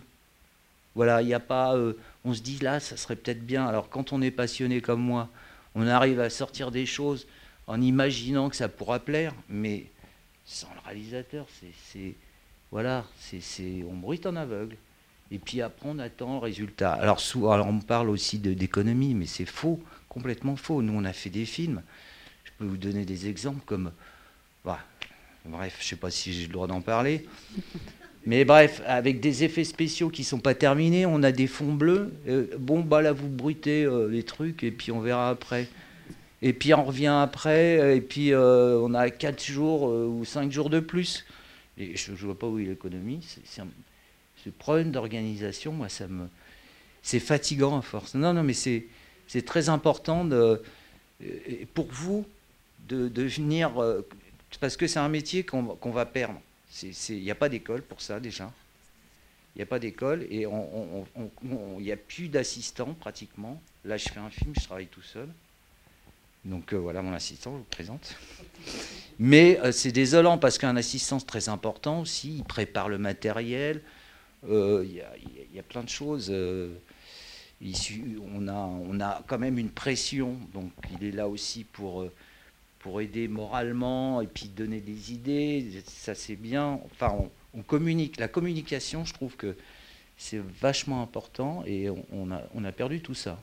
Bah, d'autant plus que vous êtes euh, tout seul, c'est-à-dire qu'il y, y, a quand même euh, plus, le monteur son, il, ne vient plus. Euh, bah le téléphone. Le monteur, euh, c'est très rare qu'il vienne. Donc il y a aussi, en plus, une déperdition, enfin, économiquement, une absurdité à bruiter absolument tout, euh, tout, tout, tout, alors que, alors que sous la, avec le travail, la collaboration avec le, réalisateur ou le monteur, etc., on, fait des choix. C'est le, le, montage, c'est des choix en permanence. Le montage sans, enfin, je veux dire, à chaque étape, on, on, doit faire des choix je, je, prends un exemple, Michael Haneke par exemple, qui est là, H24, il a le casque, il écoute ce qu'on fait et il décide. Là, ça, bon, ça c'est très bien. Il y a des choses qu'on devrait faire, on ne le fait pas parce que, parce que dans le direct c'est très bien. C'est des choix, c'est gain de temps. Et puis pour lui, c'est. Euh, voilà, il est satisfait, il sort d'une semaine ou deux semaines ou voire plus de bruitage, il est content. Il sait ce qu'il y a dans sa bande, dans son, dans son, dans les sons, quoi. voilà. C'est que je, moi, je, enfin, ça fait 35 ans. Moi, c'était pas comme ça avant. Et tous les réalisateurs venaient euh, et ils nous dirigeaient, quoi. Ça, tu, ça, j'en veux pas parce que parce que c'était euh, c'était une volonté. Euh, et puis, leur film était pensé déjà. Il y avait des, des partis pris, donc. Euh, maintenant, il y a de la, musique euh, sur, sur, euh, sur, il, faut, il faut bruiter derrière. voilà, c'est des choses que je comprends pas. Enfin, on, bah, fait, on, fait, des choses qui sont. une méconnaissance de ce qui, enfin, fondamentale de ce qui se passe au bruitage et de l'importance du bruitage. Et, et, et c'est grave parce que. Mais c'est très grave parce que c'est en plus le bruitage pour, pour des réalisateurs, c'est une partie de plaisir, quoi. Enfin, moi, euh, moi, à chaque fois, je m'amuse bien. Quand le réalisateur est là, euh, on communique et il se fait. Moi, j'ai envie de lui faire plaisir, il se fait plaisir. C'est une partie de plaisir, quoi, voilà. Mais malheureusement, oui, parce que le euh, bruitage, c'est comme, c'est comme le travail avec un acteur sur un plateau, en fait. Ah bah c'est vraiment une chose de. C'est, on est très proche. Hein. oui, oui, de, de, de parce regard. Que les sensations, les sensations, tous ces petits trucs, là, des, des, des, mouvements de peau. bah, nous on les fait, mais on est tout seul, on se dit, peut-être que c'est un peu trop, là, je sais pas. voilà, mais bon. Non, non, mais. J'ai cherché à serpillière. Euh, non, mais c'est. Euh, c'est des sensations qu'on ne peut pas avoir tout seul. On, a besoin de communiquer, que ce soit même mais, euh, montage. Alors avant, on avait la monteuse image ou le monteur image qui était là, qui faisait un peu le, le relais avec le réalisateur, parce que le fait qu'il travaillait tout le temps, euh, bon, les volontés, les petits tiens, ça, euh, on arrivait, les infos arrivaient jusqu'à nous. Maintenant, c'est plus le cas. C'est plus le cas. On n'a plus rien. On est. Et puis je vous dis encore, euh, le métier de bruiteur, ça ne vient pas d'école, donc pour, pour apprendre ce métier, c'est l'assistanat, quoi.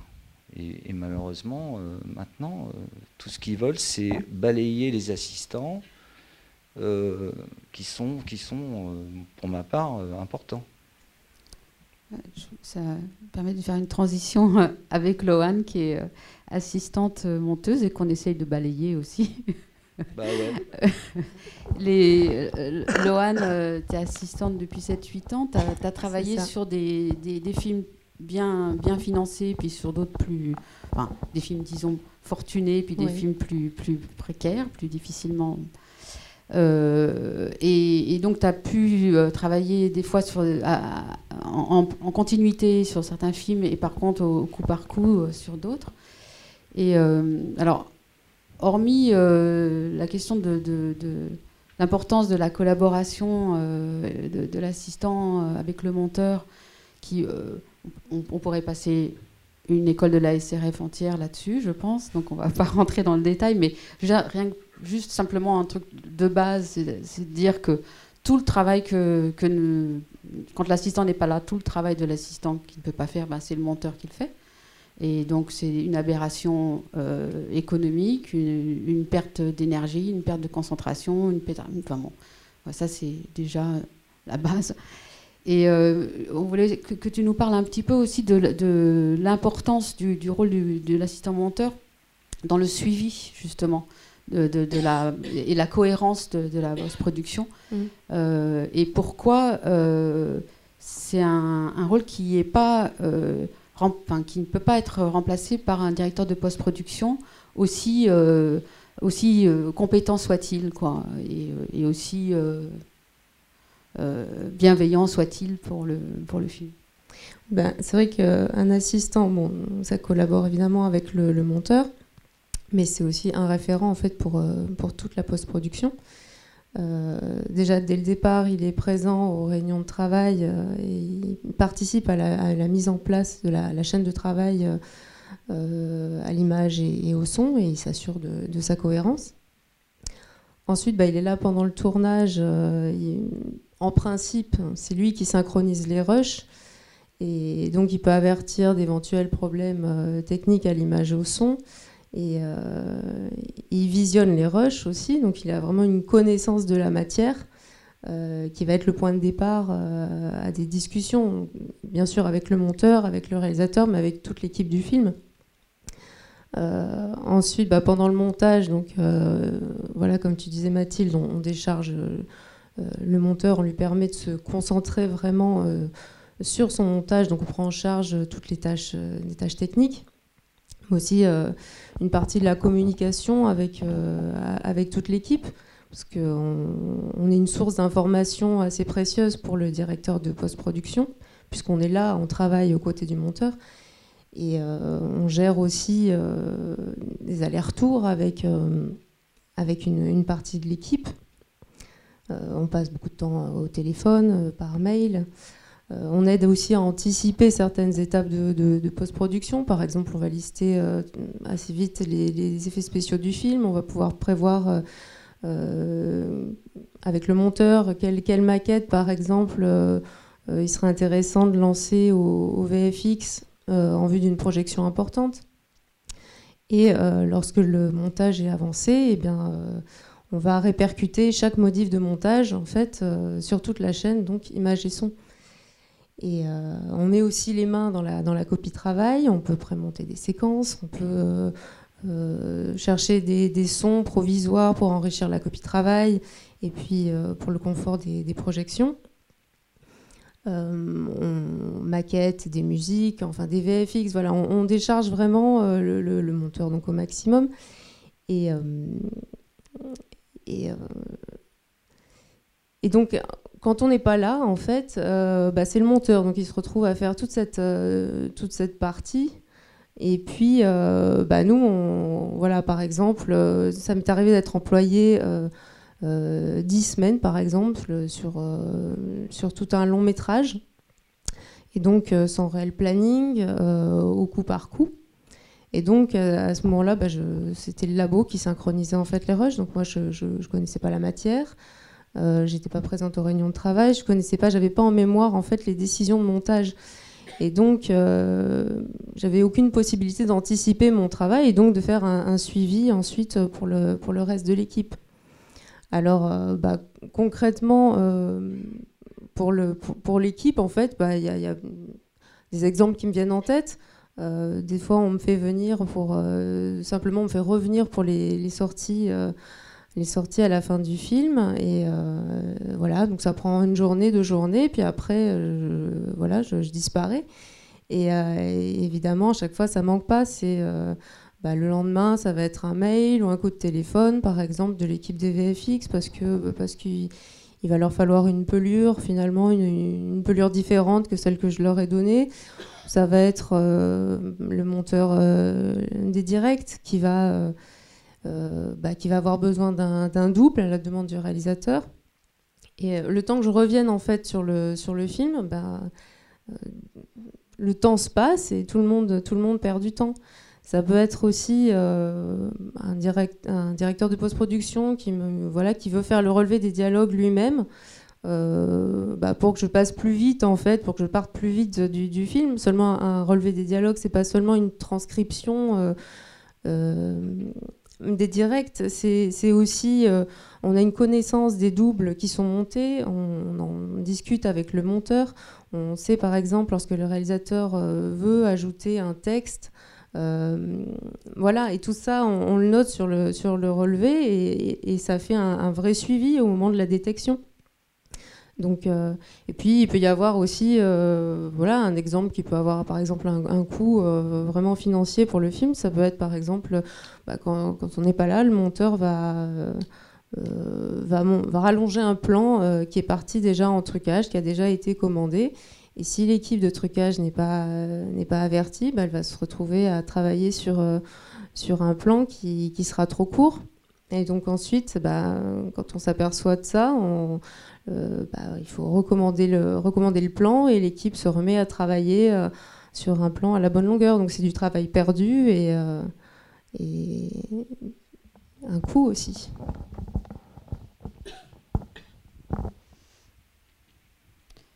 Personne ne veut rebondir. Non, moi, je vais rebondir très rapidement pour une chose qui peut vous paraître un peu triviale, mais enfin, un des rôles pour moi euh, très décisifs d'un assistant monteur, c'est euh, c'est qu'à un moment donné, euh, de temps en temps, on regarde le film. C'est-à-dire que on on a travaillé comme des brutes pendant 15 jours ou 3 semaines pour atteindre quelque chose, et puis à un moment, euh, ben, on ferme toutes les portes, euh, on met des affiches en gros, ne rentrez pas sous peine de mort, on décroche tous les téléphones et on regarde le film. Et on le regarde avec l'assistante ou l'assistant parce que euh, ben parce qu'à trois, on a, on a des meilleurs regards qu'à deux. Et que si c'est un, un assistant ou une assistante qui est là depuis le, depuis le début, ou en tout cas qui, voilà, de- depuis longtemps et qui, est- qui, est- qui connaît bien le. qui, a un rapport personnel au film, et ben, c'est un troisième spectateur euh, qui, lui, a davantage de fraîcheur euh, parce qu'il est un peu moins le nez collé au, à, l'objet qu'on est en train de faire. C'est aussi ça, un assistant. Enfin, c'est aussi. Et, ça, quand y avait, on était sur pellicule et qu'il y avait assistant et stagiaire, mais il y avait aussi le stagiaire. Enfin, et à un moment donné, un film, c'est quand même fait pour que ça arrive à des spectateurs.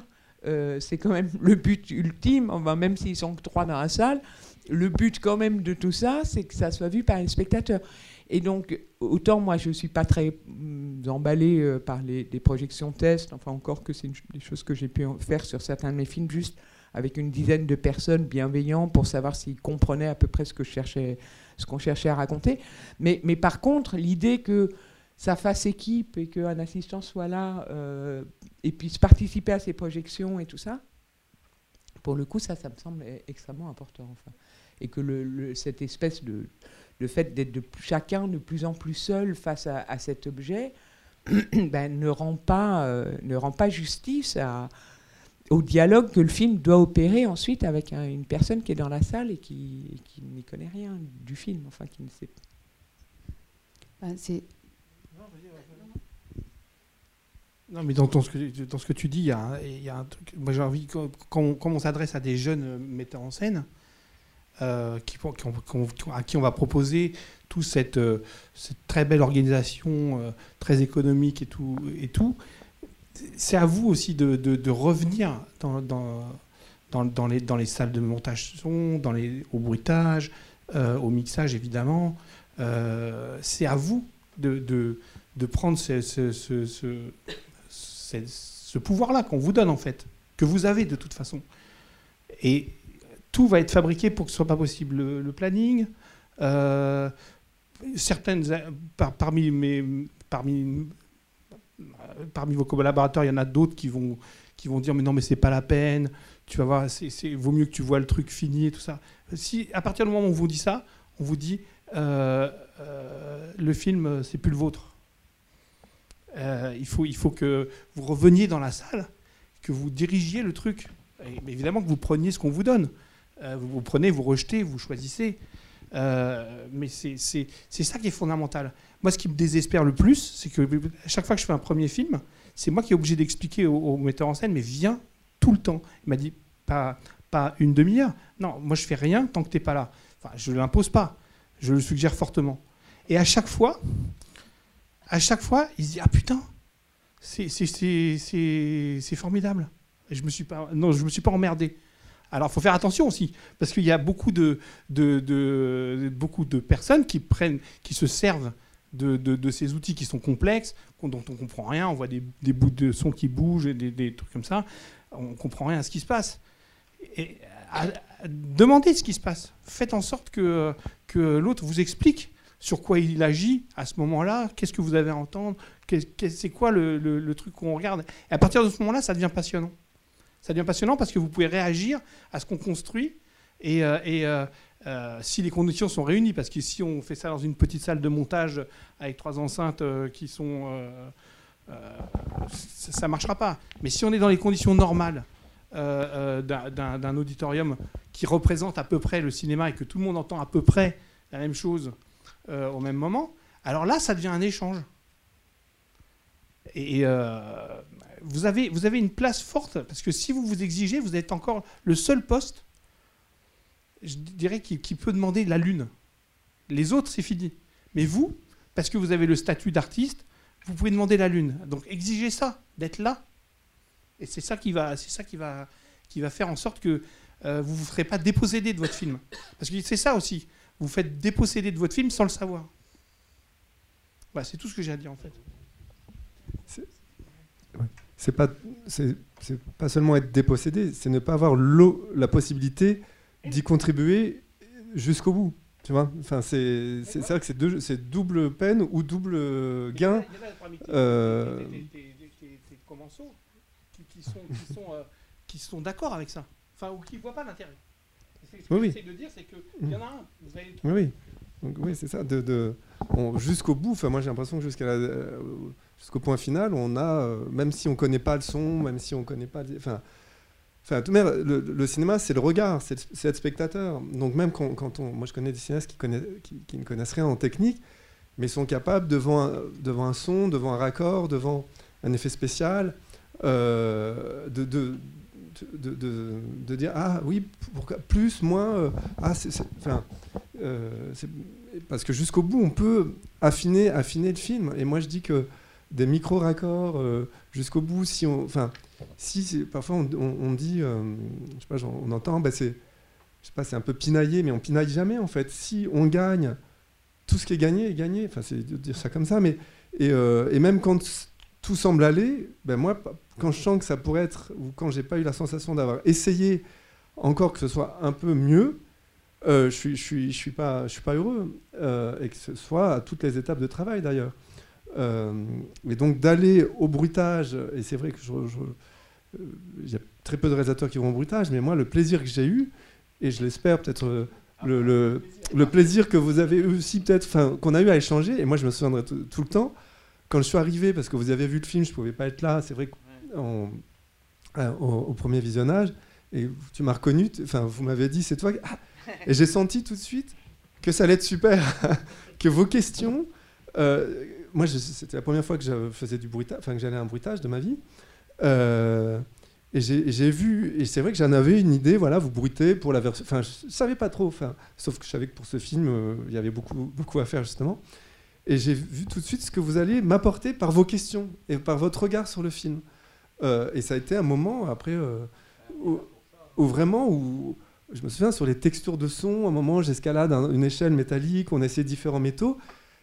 Enfin, c'était trop. Enfin, et, le film se précise et le personnage se précise. C'est-à-dire que la manière qu'a le personnage de, de, de, faire bouger une échelle métallique à l'image et au son, ça change la nature du personnage. Enfin, et ça, faut aller euh, jusqu'au bout, jusqu'au bout. Et moi, c'est à l'étalonnage partout. Euh, euh, on réessaye, on fait. enfin, et le film se, gagne, se gagne. C'est tellement long et c'est tellement complexe que ces micro-étapes, même si, enfin, à, chaque, à chaque euh, endroit, c'est énorme sur un film en fait. Et non seulement c'est un réel gain et c'est pas du tout du pinaillage, et en plus, si on le fait pas, enfin, quelqu'un comme moi, je, je dors plus quoi. Donc il faut que j'ai essayé et, voilà. Donc euh, et puis et, ce désir du réalisateur, il le transmet au, à la personne avec qui il travaille, qui, qui lui-même a envie d'aller plus loin et de ne se pas satisfaire d'avoir juste euh, bruité la porte qui s'ouvre, qui se ferme. Euh, comme tu, et il faut vraiment, euh, voilà, on, on, a, on peut agir sur tout le process, quoi. Enfin, vraiment du, de l'idée de, de, base du scénario, c'est ça qui est génial, jusqu'aux lettres, aux lettres du générique, quoi. Parce que même les lettres du générique, ça change de personnage. mais moi, je plaisante à moitié, mais. C'est l'échange qui enrichit le film. C'est ça qui, c'est ça qui fait que ça progresse et que peut-être même ça va ailleurs où on avait, ça va plus loin que ce qu'on avait imaginé que ça pourrait faire. C'est ça qui est, formidable en fait. Mais ça, c'est, euh, un truc. Il faut, faut, revenir. Allez-y, les, allez-y. Et, progressivement, de film en film, en plus, vous avez une culture de ce qu'on peut faire et ce qu'on peut pas faire. Enfin, ce qu'on peut pas faire, il n'y a rien qu'on peut pas faire, mais euh, euh, du temps que ça prend, de la façon dont ça se construit, et puis euh, à, la fin, c'est vous qui allez diriger euh, en disant mais, euh, on va commencer par, je sais pas moi, s'il y a une séquence de boîte de nuit, on va quand même faire une espèce de décor pour voir si on va pouvoir inscrire le dialogue et pas commencer par un prémix parole dans le vide, sans musique. Ce serait absurde. des trucs comme ça qu'on va vous vendre des fois. Hein. Mais, mais enfin, moi je voulais. C'est vrai qu'il y, y, a une vraie méconnaissance en fait, parce que pour avoir monté euh, plusieurs premiers films et accompagner les réalisateurs sur les premiers films, longs métrages, c'est euh, une vraie étape euh, où on peut... je pense que c'est pas une histoire d'argent en fait. C'est là où l'argument économique parfois, c'est de l'organisation, c'est de bien penser son film au départ. Chaque film étant un prototype, forcément, on doit réfléchir à ça dès le début. Et c'est vrai qu'au fil des, films, enfin, quand un réalisateur est bien accompagné sur le premier, le deuxième, il ne le fera pas de la même manière, ou en tout cas, il va savoir que il aura besoin de telle ou telle chose, tel temps euh, à telle étape de la fabrication, moins à une autre. Et, c'est ça qui est important. Et je crois que c'est plus une méconnaissance et euh, alors être bien accompagné aussi, parce que ça, ça compte. Euh, par des techniciens et, avoir ces, échanges, ces temps d'échange. Mais euh, je crois que, enfin, je rejoins ce que, tu dis, c'est que euh, il faut aller à toutes les étapes pour se rendre compte de ce, dont on a besoin, le film a besoin, et puis aussi vous en tant que réalisateur, réalisatrice, comment, voilà, quelles sont les étapes dans lesquelles vous allez avoir plus d'éléments et donc voilà, c'est ça qui est important, euh, je crois, euh, de prendre ce temps-là avec les techniciens en amont euh, pour définir les choses. Une toute petite question, parce que moi, ça me paraît à ma place assez aberrant qu'un réalisateur, un jeune réalisateur, rechigne à aller au montation et au mixage. Qu'il ne soit pas accompagné par son monteur, etc. Oui, mais qu'il rechigne lui et qu'il ne voit pas l'intérêt à l'eau mixage, moi ça me pose vraiment question. Donc je voulais vous demander, mais comment vous analysez, comment vous pouvez expliquer en fait cette, euh, Mais c'est parce que parce que parce que euh, bon, il y a un certain nombre d'entre nous qui disent mais viens voir juste la bobine ou euh, tu vois on fera on va corriger après ou je sais pas.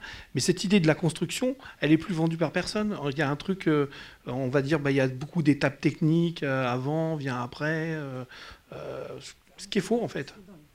Non, mais c'est une, c'est une- une méconnaissance, un manque d'expérience. C'est-à-dire, comme dit Isabelle, à partir du moment où tu y vas, et, tu, et comme tu dis, quand tu, tu dis euh, à, à un réalisateur de premier film, mais viens, viens tous les jours, à partir du moment où il vient tous les jours, et ben, il, Bah, il comprend tout de comprend ce qui se passe.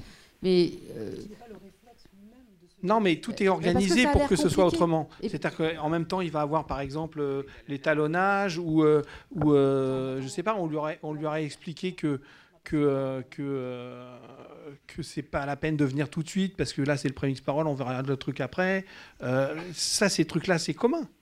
Euh, sans jeter la, la pierre sur les directeurs de post-prod ou des trucs comme ça, on, on explique ça aux, aux gens.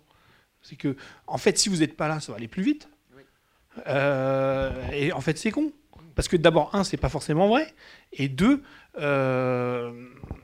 c'est pas, c'est pas la question. Ça va peut-être aller plus vite, mais beaucoup moins loin. Voilà. C'est comme si on, on, on- on donnait à un orchestre une partition, tout le monde va jouer juste et en rythme, mais il se passe rien. Il manque le chef d'orchestre. Et, pourtant, c'est en rythme et c'est juste. je voudrais passer la, parole à Pascal qui avait une conclusion. Et puis après, on, va donner la, parole au public et vous pourrez poser euh, vos questions ou, ou interventions. euh. Et, oh, et juste, il y a aussi un, cas de figure quand même qui, qui s'est beaucoup accentué euh, récemment, qui sont des, des premiers films euh, de réalisateurs euh, qui n'ont pas fait de court métrage du tout avant, qui viennent d'ailleurs, parce qu'à l'occasion c'est quand même beaucoup plus facile pour plein de, de gens un peu connus en dehors, enfin voilà, qui, qui, plein de toutes sortes de gens qui font des premiers films et qui n'ont pas forcément à vocation à, être cinéastes ou qui, ou qui le deviendront d'ailleurs et à l'occasion des bons cinéastes. La question j'ai rien contre ces gens-là à la base, mais ou pour qui il n'y a pas eu d'apprentissage de, de, de cette euh, petite minimale maîtrise de chaque, euh, de chaque note potentielle du clavier, enfin de chaque outil. Mais moi, la, non, la seule chose que je voulais, dire par rapport à, tout ce qui vient d'être dit, avec lequel je suis euh, absolument euh, d'accord, enfin, euh, c'est que pour avoir une chance pour un, un réalisateur jeune ou moins jeune, que ce qu'on raconte euh, se passe au mieux dans la collaboration, dans le travail d'équipe, dans, le, les temps à chaque moment, que les temps soient pas trop sous-évalués, parce que chaque temps en post-prod qui est sous-évalué est une catastrophe parce que ça aura des influences sur l'étape suivante. Et vraiment, moi, si je, ne sais pas s'il y a beaucoup de jeunes réalisateurs ou pas, ou de réalisateurs de courts-métrages dans la salle, mais j'aurais qu'un conseil à leur donner, mais c'est un conseil, euh, je ne sais pas comment dire, je voudrais le dire de façon un peu solennelle, mais ne laissez jamais un directeur de production faire le premier devis sans euh, avoir parlé longuement avec lui de la fabrication de votre film, évidemment, de- des temps de préparation, des temps de tournage, et- etc., mais aussi des temps de post-production. Et c'est une chose qui, parce que souvent un jeune réalisateur ne sait pas très bien, euh, parce que c'est des étapes qu'il n'a pas forcément expérimentées, c'est vrai que c'est un des endroits où le différentiel est le plus gros entre un court métrage et un long métrage, en fait, la post-prod. Euh, le reste, ben, on- prépa, tournage, si on a fait plusieurs courts-métrages, on voit à peu près comment ça se passe. Le fait que tout d'un coup, sur un long-métrage, le bruitage arrive, le montage son arrive de façon beaucoup plus importante, les temps de montage image euh, sont évidemment, c'est pas du tout proportionnel par rapport à un court-métrage, ça n'a aucun rapport. Donc, c'est vrai que sur, sur un, quand, quand, quand c'est en particulier son premier film, c'est encore plus décisif, mais je pense que ça l'est après, mais d'en parler avec euh, les, collaborateurs à venir et en général quand même le, monteur, on a, on a une idée et si on n'a pas une idée, il faut arriver à dire au directeur de production, écoute, moi, voilà, j'ai la sensation par rapport à ce que j'ai déjà expérimenté comme court métrage, etc., que j'ai besoin, ou de ce que je connais du scénario, de ce film-là spécifiquement, j'ai besoin d'un temps de montage qui soit un peu long. Je pense que moi, j'ai besoin d'être à toutes les étapes, ou, pas forcément. Euh, mais et moi, je sais que sur tous mes films, euh, j'ai pu expérimenter des, des, temps de tournage extrêmement variés. Ça va vraiment de, de 20 jours sur mon deuxième film à 17 semaines sur Lady Chatterley ou de 10 jours pour 50 minutes sur le Bureau des légendes. Donc je vois bien qu'en tournage, en fonction du film, de l'objet, de, des dispositifs qu'on a inventés, on peut vraiment, je peux moi en tout cas sur mes propres films, avoir un rapport assez euh, varié en temps de tournage. Mais sur la post-prod, euh, je varie pas. Sur la post-prod, il me faut un temps de montage long, un temps de montage son en général long parce que je suis toujours sur la question des matières, des présences, des sensations, exactement ce que ça, nous rapproche, Thomas et moi. Donc j'ai aussi besoin de temps de bruitage et, j'ai aussi besoin de temps de mixage. Et ça a pu m'arriver sur un, documentaire où j'avais quatre jours de tournage et on a quand même monté que trois ou quatre mois et mixé trois semaines. Enfin, donc voilà, sur un post-prod, je sais que moi, je ne peux pas faire autrement et que ça se négocie pas tellement, enfin, sauf à imaginer que je fasse un film avec que des plans séquences, truc qui ne viendrait pas tellement à l'esprit, mais peut-être un jour. Mais donc c'est vrai qu'il y a le réalisateur qui quand même, au bout d'un moment, commence à, mieux connaître son, son rapport à la mise en scène. Et puis il y a après chaque film qui appelle des choses différentes. Mais si vous anticipez pas ça dès les premières discussions avec le directeur de production sur le de vie, en gros, sauf si le producteur est exceptionnel, et ça arrive, euh, et particulièrement exceptionnel à l'endroit spécifique de la fabrication, ce qui quand même est, assez rare. Mais ça arrive, mais c'est assez rare. Mais si vous ne faites pas ça, euh, vous allez dans le mur. Parce que de toute façon, les temps seront sous-estimés. Euh, ils le sont même quand on fait tout ça à l'occasion, ils le sont un peu, mais beaucoup, beaucoup, beaucoup moins. Et, une fois que les temps, si à la base le montage image et, le temps de montage avant le montage son est terriblement sous-estimé, bah, derrière, euh, tout, tout, tout, va, toute la chaîne euh, est, morte. Donc voilà, enfin, c'est, et il faut considérer que ça nous regarde. Voilà. Même quand on est jeune et qu'on ne sait pas très bien euh, et tout ça. Et sur mon premier film, j'ai explosé les temps de mixage en particulier. Bon, après, j'ai à peu près compris comment ça marchait, mais on a à peu près explosé que cela. Donc, mais ça nous regarde, quoi. Voilà. Et toi, tu parles du temps, mais il y a aussi les conditions dans lesquelles on va le faire, qui sont très importantes. Moins que le temps. Pour bah, Peut-être c'est essentiel, mais après, si tu allais mixer dans une salle de, de, montage, je pense que tu t'en parlerais quand même. Ça t'est jamais arrivé en fait. Voilà. Est-ce que quelqu'un veut rajouter quelque chose ou est-ce qu'on passe la parole euh, à, la salle Ça serait bien. Et puis on ben, donc s'il y a des questions ou des interventions. Tu vois, c'est pour ça.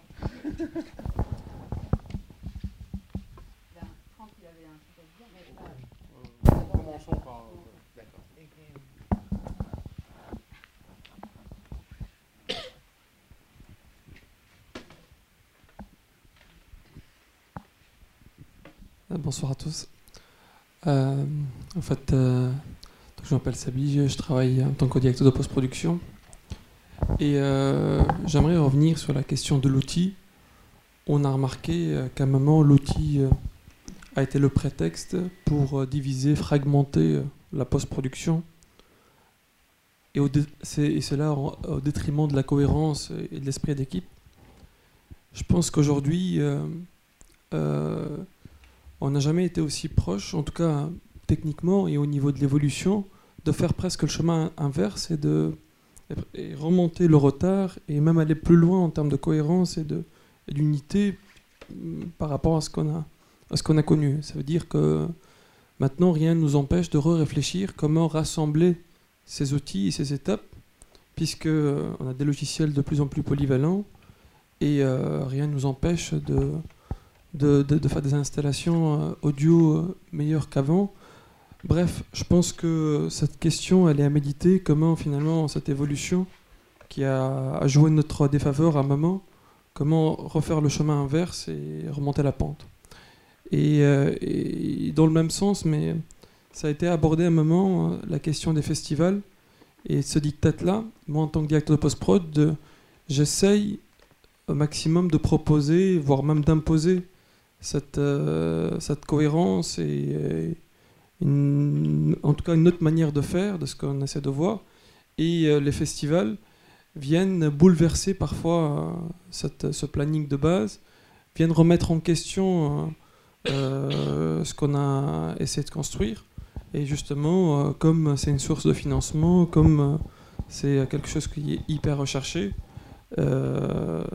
c'est un vrai obstacle et j'aimerais avoir votre point de vue là-dessus. Merci.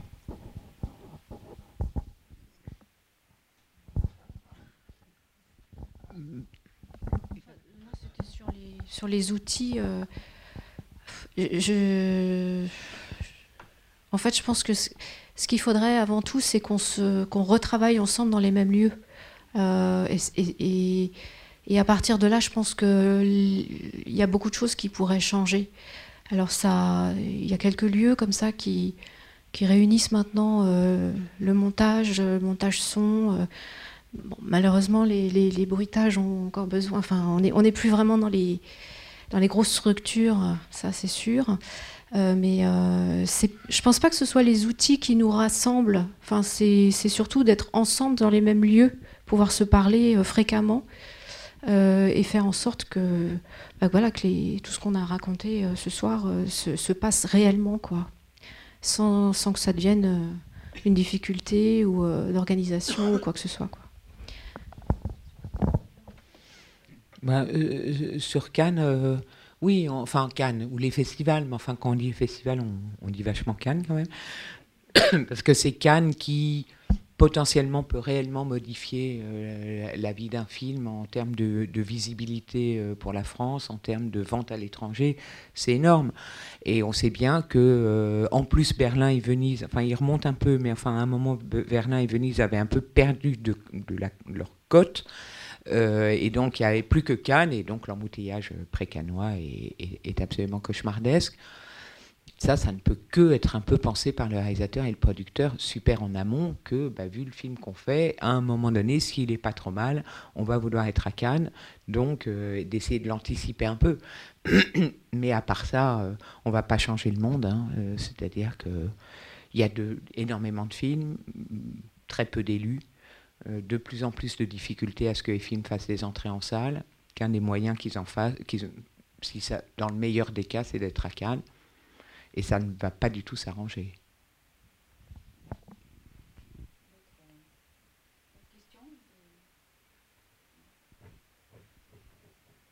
Passons la parole à Franck.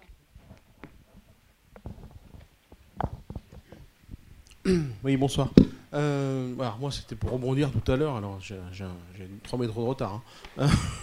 Euh, mais c'était par rapport évidemment au bruitage. Et, et quand nous, il nous est arrivé de, de, de, de bruiter des films et le réalisateur rentre et il découvre le bruitage à ce moment-là. Et il se dit Mais, mais c'est là qu'on fait ça? Je croyais que c'était pas là. C'est- et, et- et d'un coup, euh, ça devient pour lui un, j'allais dire presque un jeu, mais justement, il va, il va en redemander, il va en rajouter, parce que c'est, on, va, on va venir donner de, l'épaisseur au film. Donc, euh, donc voilà, c'était pour rebondir euh, là-dessus. Et c'est aussi pour vous dire que en bruitage, euh, contrairement à ce que peut-être on peut vous dire au départ, on n'est pas là pour faire que de la VI. On est là pour travailler pour la VO, bien sûr. Bien sûr, on fait une VI, mais on est là aussi pour travailler pour la version originale, pour le film, et parce que déjà au tournage, il y a peut-être des choses qui, ont été anticipées, des sons qui ont été un peu gommés, parce qu'on sait qu'en bruitage, on va les refaire. Donc c'est très important. L'étape du bruitage est très très importante. Voilà. C'était pour rebondir tout à l'heure.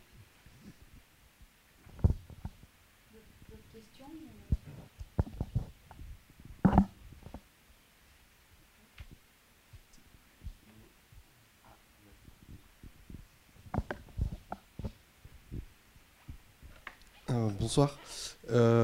Ben, moi, du coup, la question que je me pose, c'est ben, parce que ça a été dit que c'était peut-être pas forcément une question d'argent. Pe- Peut-être, mais euh, quand même peut-être. Enfin, je sais pas. Mais du coup, si moi, moi par exemple, je suis monteur et qu'il faut que, bien sûr, ça m'intéresse d'être beaucoup plus longtemps sur la post-production du film. Mais euh, si je suis pas payé, c'est compliqué. Et euh, donc du coup, voilà, je me pose vraiment la question si on, envisage quand même que l'argent c'est le nerf de la guerre, comment est-ce que ça se passe? Comment est-ce qu'on se bat euh, par rapport à ça? Et, j'avais juste une question justement beaucoup, enfin un peu plus précise sur les propositions du livre blanc. Enfin, je suis pas sûr d'avoir tout à fait compris, mais est-ce que du coup vous proposez que, en l'occurrence, donc le chef monteur soit présent tout le temps sur la suite de la post-prod ou juste à quelques moments Et auquel cas, parce que si on envisage que le chef monteur est convoqué, enfin vient que de temps en temps, comment est-ce que ça s'organise aussi avec le reste de son planning? Est-ce que ça veut dire qu'il doit quand même bloquer euh, toute, la période de la, suite de la post-prod? Voilà. Ben, c'est c'est toute la question. Euh, après, il y a, euh, il y a des préconisations dans, du livre blanc. Euh, c'est certain qu'il n'est pas question d'être que le chef monteur soit assis en permanence dans la salle du monteur son. Ça- n'a pas de sens. Mais que euh, qu'il y ait un, un suivi régulier, réel du travail du montage son et du montage parole, euh, c'est indispensable. Euh, et après, bon, après, c'est. Moi, je. Parle en mon nom, mais je pense que c'est indispensable que le monteur soit là tout le temps au mixage. Après, euh, pour euh, des raisons économiques, on nous explique que c'est pas possible, et des fois, ça l'est pas, et des fois, on n'y arrive pas. Mais. euh, quand on n'y arrive pas, ben, des, fois c'est aussi que ben, le réalisateur n'a pas su le demander assez fort parce que mo- moi en général je suis là au mixage, je trouve des fois des arrangements avec la, la production pour que financièrement je ne sois pas perdante, j'y vais pas gratuitement. Euh, mais c'est parce que euh, le cinéaste, le réalisateur ou la réalisatrice euh, l'a demandé. Et bizarrement, ben, ça se passe plus facilement quand, quand, c'est normal. Mais et quand on ne peut pas, pour des raisons économiques, être là au, au mixage tout le temps, eh ben, il faut organiser une présence régulière et un suivi le plus régulier possible parce que ça n'a aucun sens d'arriver pour, pour moi, un chef monteur qui arrive à une projection de, trois jours avant la fin du mixage, euh, avant rectif, euh, bah, là tu peux dire, tu peux juste sauver trois trucs que tu as vus qui, te semblent graves, qui, peut-être t'as tort, mais qui dont tu penses que euh, bah, y, a un vrai problème là. Parce que tu n'as pas assisté au processus, tu n'as pas travaillé avec, tu n'as pas changé. Donc, en plus, les trucs dont tout d'un coup tu penses qu'ils sont vraiment graves et catastrophiques, si ça se trouve, c'est toi qui te trompes. Mais, euh, donc, mais de toute façon, tu, ben, euh, tu vas dire les trucs qui te semblent importants et tu ne peux. c'est illégitime de ta part de venir euh, remettre en cause des choses qui ont été faites. Donc, si tu peux pas être en permanence au mixage, il faut absolument y aller, écouter les bobines régulièrement et faire et, changer quoi. Voilà. Mais après, par rapport au, au livre blanc, c'est des préconisations. Il n'est pas question de. Enfin, je veux dire, on ne va pas basculer dans un truc de coercitif, de c'est comme ça et pas autrement. Ça dépend des films. Euh, hum, voilà. ça- et après, qu'il y ait énormément de films en France qui soient atrocement sous-financés, euh, on le sait tous, euh, et ça ne va pas s'arranger. Mais la, pensée de, où va l'argent est capitale. C'est pour ça que Pascal disait ça tout à l'heure, c'est-à-dire que euh, il y a quand même euh, une, baisse de, la part de- des coûts de la post-production euh, dans les films depuis 15, 10 ans, etc., qui ne s'explique pas uniquement par une technologie moins chère, etc. C'est-à-dire qu'il y a une absence de pensée de la post-production qui fait qu'il y a un moment donné, où est-ce qu'on veut mettre l'argent euh, ça, se décide en amont, euh, en amont du tournage. Quoi. Si euh, pour, pour certains, ben voilà, les, les ch- les choix se font sans arrêt et, pour certains, certains réalisateurs vont, dire bah, tant pis, je vais, je- j'enlève une journée de tournage pour avoir ceci. C'est des choix permanents. Mais rien n'est impossible si on le pense, on essaie de le penser le mieux possible. Euh, même sur des films très, très fauchés, on peut bien penser sa post-production.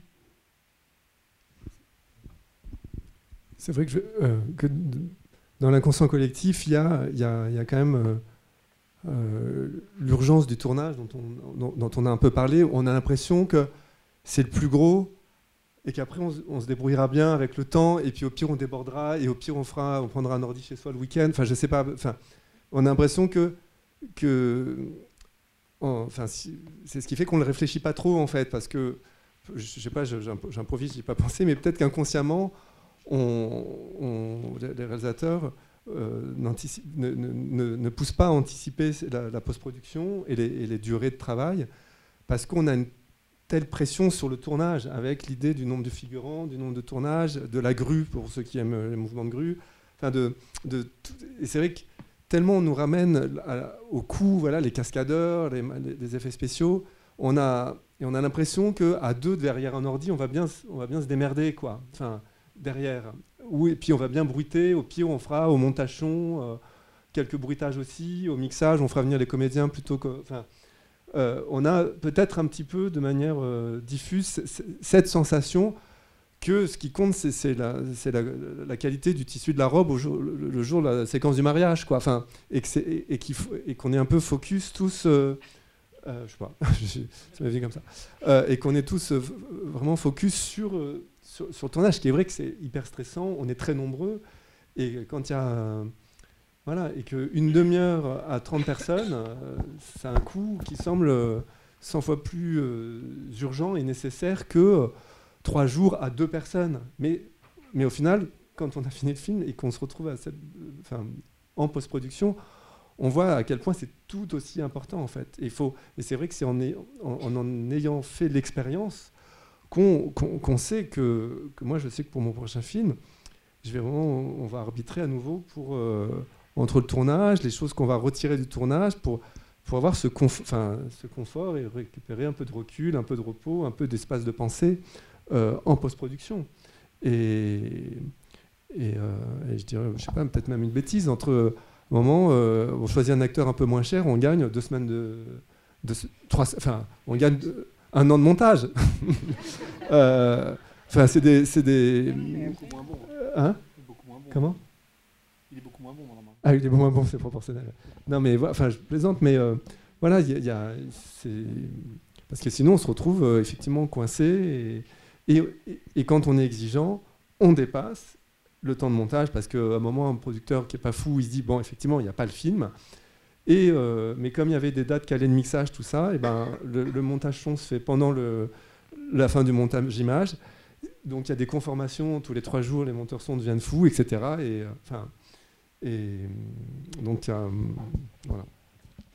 Et puis par ailleurs, la, question de la transmission dont on a pu comme ça constater qu'elle se fait plus très bien sur les pratiques qui, effectivement, pour des cinéastes qui ont démarré comme moi il y a, il y a 25 ans, euh, étaient une sorte de norme. Euh, il y avait des exceptions, mais c'était une sorte de norme. Aujourd'hui, on a l'impression que, que ça, les polarités se sont inversées. quoi.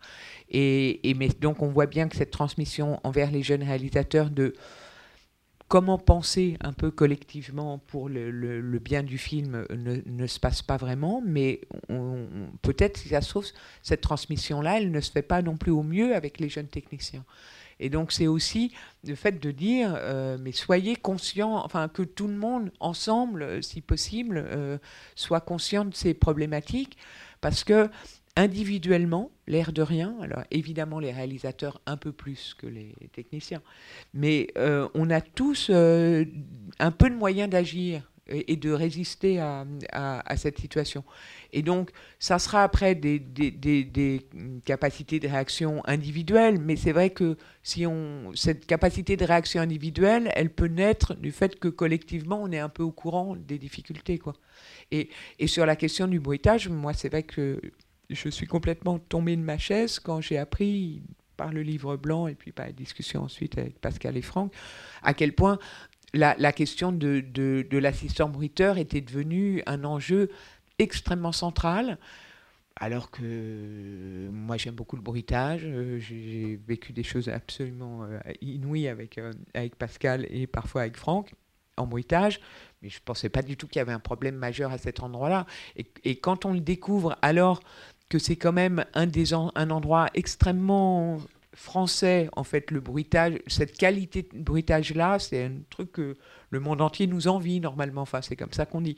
Et que ben, ça ne se transmet plus parce que les assistants bruiteurs, effectivement, euh, sont de moins en moins, euh, de moins en moins de production acceptent d'engager aussi un assistant bruiteur.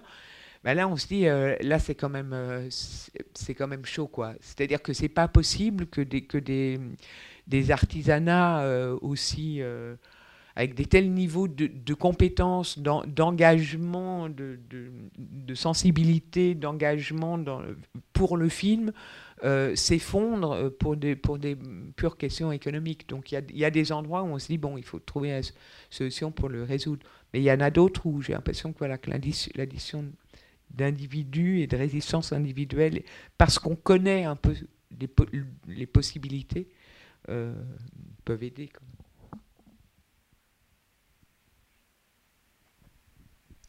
Bonsoir. Euh, alors moi j'ai deux questions. Euh, une qui est claire et l'autre pas du tout.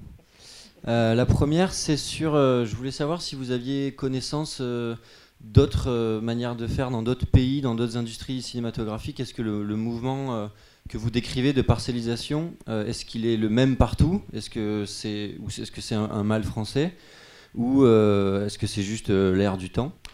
Et euh, la deuxième question que j'avais, c'est le, en fait que moi je commence à faire de la réalisation euh, grâce à Internet, uniquement avec des outils numériques. Toutes mes réalisations, je les ai diffusées, euh, mes séries, je les ai diffusées sur Internet par France Télévisions, des acteurs traditionnels, mais qui investissent le numérique, que ce soit en, fiction ou en documentaire, sur des durées qui commencent à une heure, après une heure et demie. Mon prochain projet maintenant, c'est deux heures et demie au total, toujours sur, sur le numérique.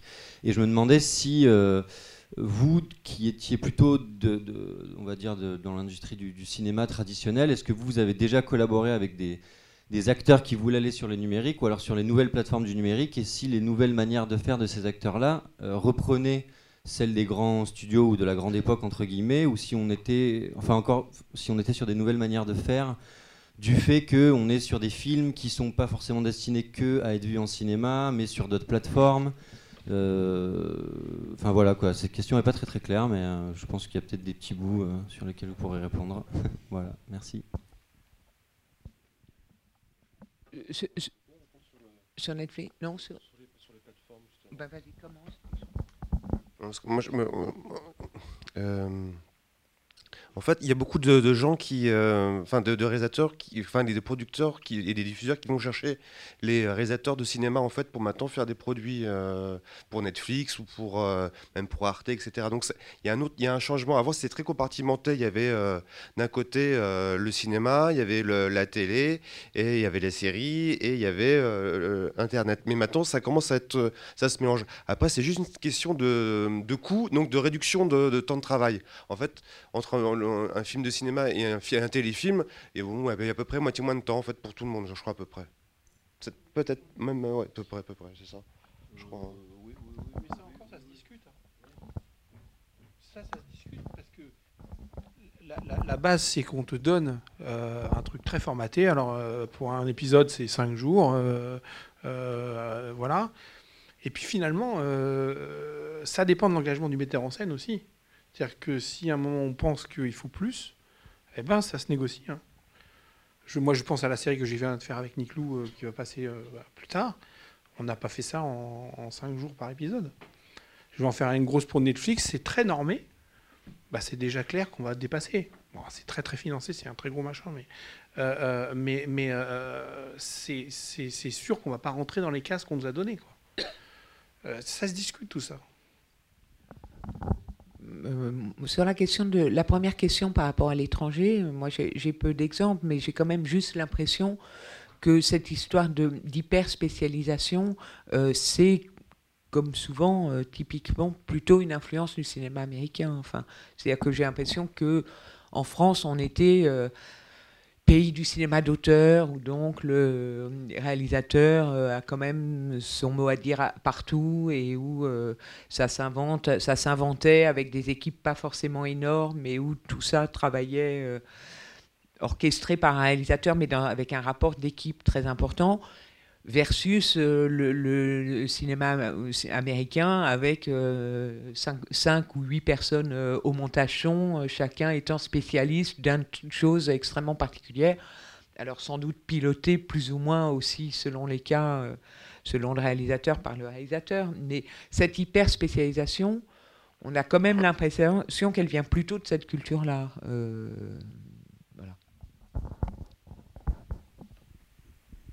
Mais euh, nous, on est en, relation avec des associations de, monteurs euh, dans d'autres euh, pays européens et extra-européens. Et c'est une pour répondre à votre question, c'est une tendance générale, c'est-à-dire que on retrouve, d'ailleurs, j'ai appris aujourd'hui que le livre blanc allait être traduit en anglais pour le, par l'association des monteurs canadiens, non pas québécois parce qu'ils n'ont pas de problème, mais parce qu'ils veulent pouvoir le diffuser. Et, on retrouve les mêmes problématiques chez les Allemands, chez les Espagnols, etc. C'est, une tendance lourde du monde, hein, euh, quand même. Oui, parce que bien sûr, enfin, ne sont quand même pas comme si le cinéma était hors du monde, quoi. Et les tendances euh, décrites euh, actuellement, on a l'impression donc de, rationalisation des coûts, d'hyperspécialisation, de, ben, c'est des tendances lourdes qu'on voit à, plein d'endroits dans le reste de la, société, euh, partout. Enfin, et d'une certaine façon, moi, je trouve que même ce qui a été presque, enfin, pas positif ce que je veux dire, mais je trouve que le, cinéma a, résisté assez longtemps à, ça. Et ce qui est troublant, c'est comment tout d'un coup une addition de, une conjonction, un alignement de planètes euh, lié à la transformation numérique, enfin tout ce que Mathilde racontait tout à l'heure, euh, finit par produire ça euh, et, assez vite. Voilà, c'est plutôt la, rapidité que moi je trouve assez flippante en fait. Et le, bah, danger le, plus grave, je pense pour nous qui essayons de faire des, films, c'est vraiment le danger de la standardisation, puisque euh, à quoi, euh, quel est le résultat du, fait de travailler chacun dans son coin? C'est qu'il n'y a pas évidemment de pensée collective, mais même chacun dans son coin, on, peut faire au mieux qu'on pense. Mais si on est chacun à, travailler sans, euh, sans que il y a un véritable échange et comme tu dis que Olivier euh, jusqu'au mixage ben, euh, ça n'est que de l'échange et de, de, sensations de, de, que chacun renvoie aux autres ce qui, ce qui et, ben on, on, appauvrit notre travail puisqu'on on va on fait chacun. En plus euh, quand on est seul on se dit bon ben il faut faire le, mieux possible. En montage son je me souviens quand je travaillais au montage son et que, des fois je me retrouvais très seule parce que ben, des fois tu as des réalisateurs qui viennent pas, euh, même il y a 20 ans. Quoi. Euh, ben, tu, tu, couvres, tu, tu, ben, tu, tu, mets tout parce que de toute façon, tu sais pas comment ça va être pris et tu te dis, ben, c'est au mixage qu'on on sera obligé de. Et donc, il n'y a plus de parti pris, il n'y a plus de pensée, il y a juste chacun qui essaye de faire son petit boulot le mieux possible dans son coin. Et euh, le monteur-parole qui va hyper nettoyer parce que maintenant, on a des outils hyper bien pour, euh, pour sauver des directs, pour faire ben, des choses qu'on ne pouvait pas faire il y a encore 5 ans. et ben c'est pas de sa faute. Euh, c'est pas parce c'est des fois c'est une culture, mais c'est surtout que ben, ne sachant pas, eh ben il se couvre, il fait au mieux et il n'y a juste pas de pensée et de choix puisqu'il n'y a pas de direction. Oui, se couvrir, c'est aller dans le sens euh, des standards les plus normaux. Et donc ça, effectivement, c'est typiquement ce qui produit de la standardisation. Peut-être on prend encore une question, puis après il faudra qu'on s'arrête, je crois, parce que.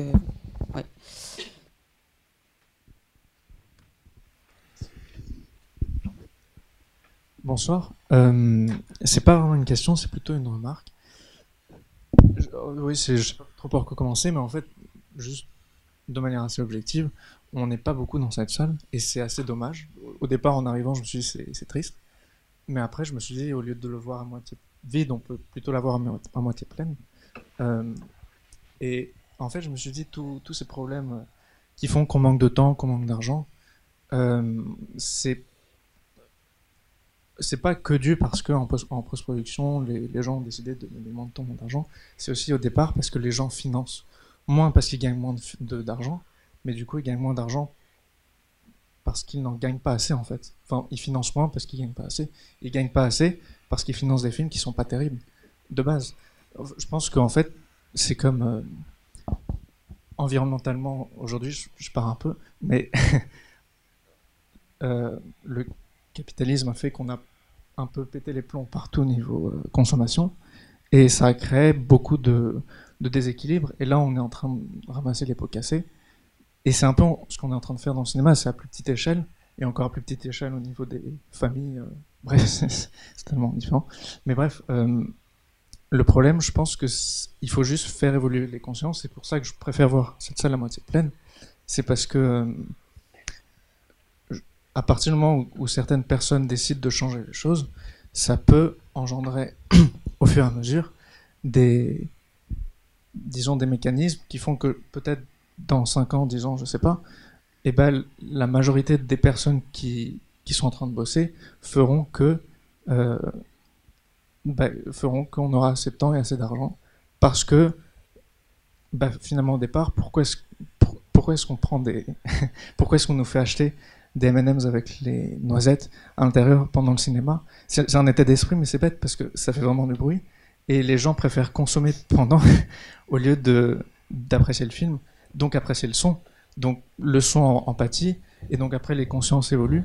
Après peut-être que cette personne qui mangeait des M&M's deviendra un gesson et, et fera des choses euh, pas terribles parce que il a été éduqué comme ça.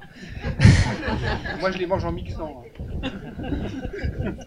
Je- voilà je, je sais pas mais, mais c'est juste euh, en tout cas merci de- d'essayer de faire évoluer les choses parce que parce que c'est bien quoi. Dans le sens Tu veux le mot de la fin Ouais, deux secondes. Euh, effectivement, la, la société change très vite. Et alors, on dit, c'est ce qu'on veut aussi dire, enfin, les gens, je sais pas, qui ont, de l'argent, qui ont du pouvoir, que, euh, que les films, euh, qui- avec ces exigences, euh, ils sont bien sympas, mais ils font pas d'entrée.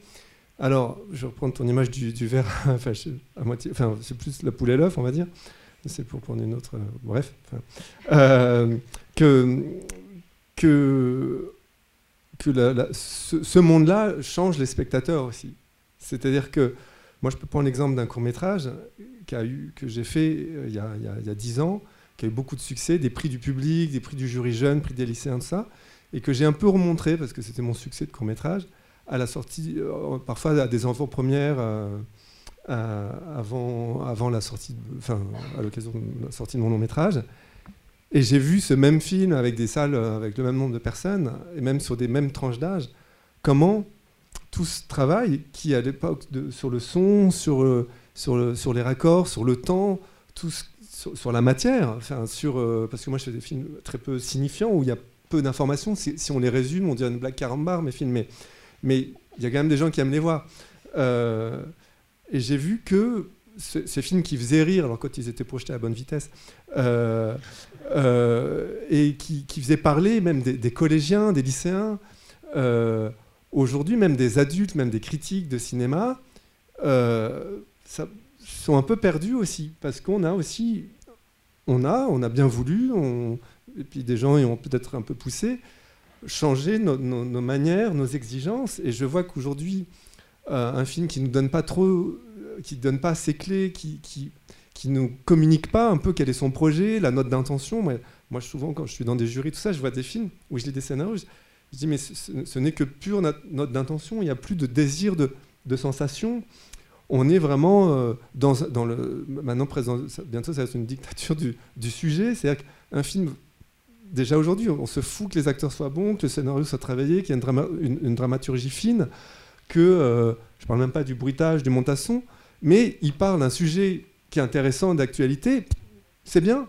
Enfin, c'est- et que donc ce par quoi on est venu au cinéma, notre plaisir de spectateur qui vient justement, moi, de, j'étais ému par un raccord, par un, par un fond d'air, enfin j'exagère, mais euh, parfois par euh, plus que par une histoire ou que le fait que ça se termine bien à la fin, que le petit gamin retrouve sa grand-mère. euh, c'est quelque chose qui est en train de se perdre parce qu'aujourd'hui, on voit même dans la presse, de plus en plus, on parle du signifiant du film et, de l'intention. Voilà, un mec veut faire un film sur machin, et en fait, et la perception, ah oui, il parle de ça, c'est bien. Enfin, je ne sais pas si vous me suivez ou si je suis. Mais euh, ouais, et que, et que ce travail-là qu'on qui fait pour nous tous l'essence du cinéma, c'est-à-dire que ce dont on se souvient dix ans après avoir vu un film, parfois, c'est pas du tout de savoir qui était le meurtrier, mais c'est ce plan où, le, où à un moment, la future victime va manger un sandwich, faire ses lacets, euh, euh, des moments où il y a juste un vent comme ça, un truc dans ses cheveux, et qui vont nous toucher pour des raisons qu'on ne saura jamais. Mais c'est ça, moi, qui me, touche au cinéma. C'est pas du tout ce qu'on a voulu me dire. Et je trouve que, que, que beaucoup de séries et beaucoup de, enfin, de ce qui se produit aujourd'hui vont dans ce sens. Et, et de fait, il n'y a pas besoin de ces temps de travail. Parce que il y a les dialogues qui nous disent tout, euh, il y a la musique qui va, qui va à, à donf pour nous, pour, nous, pour nous aider des fois qu'on n'ait pas compris. Et puis, pour prendre un cas extrême, j'ai vu un film américain récemment où il y a un trauma initial qu'on voit huit fois dans le film. C'est-à-dire que des fois qu'on est oublié ce qu'on avait vu huit minutes avant. C'est-à-dire que quand on reparle du truc, de l'accident de voiture, on le revoit parce que bon, quand même, il faut que ce soit clair. Et c'est huit fois dans le film. Et en fait, on, tend à produire des choses qui, qui laissent plus ce qui a enfin, beau dans la rencontre, c'est entre la subjectivité, enfin, ce que propose un film et ce que euh, va va recevoir un réalisateur. C'est cette rencontre qui est belle. Et cette rencontre, elle est fine et elle, elle, nous fait grandir si euh, y a une part de subjectivité, de sensation. Mais si on vient que nous voir pour qu'on nous raconte des choses euh, qu'on doit comprendre, mais c'est souvent des choses qui préexistent à la matière cinéma. C'est que tout est dit dans la note d'intention d'un scénario, puis c'est fait. Et qu'est-ce qu'on applaudit? On, applaudit la note d'intention, en fait. Et je trouve que, que voilà, donc... Euh, des films font pas d'entrée. Il y a des films très chers, avec soi-disant l'exigence, qui sont mauvais. Mais, mais je trouve aussi que le, voilà, le spectateur change comme le monde change. Euh, bon, c'est un peu une banalité ce que je viens de dire, mais, mais euh, ben voilà, propose que ça soit sur cette note parfaitement dépressive ah, que nous nous quittions, même si je suis totalement d'accord avec Thomas. Mais là, vraiment, Mais si on est là, c'est on est déprimé. On y croit. voilà, on, résiste tous. Moi, je résiste. Mon prochain film, euh, voilà. que des fondaires. que des fondaires, ouais. et, euh, et, et, puis un nuage qui bouge à l'arrière-plan. Mais voilà, mais euh, voilà, parce qu'on y croit. Et puis moi, je moi j'étais voilà je suis venu je, suis tout je, suis encore spectateur et je pense qu'on est on devient cinéaste parce qu'on a été spectateur. Et ce plaisir moi je je veux encore le retrouver. Donc euh, voilà, tout tu, voilà. tu, n'es pas le seul. Et je ne suis pas le seul. Donc c'est pas si dépressif que ça. Ben, merci à vous tous d'être venus et puis à une prochaine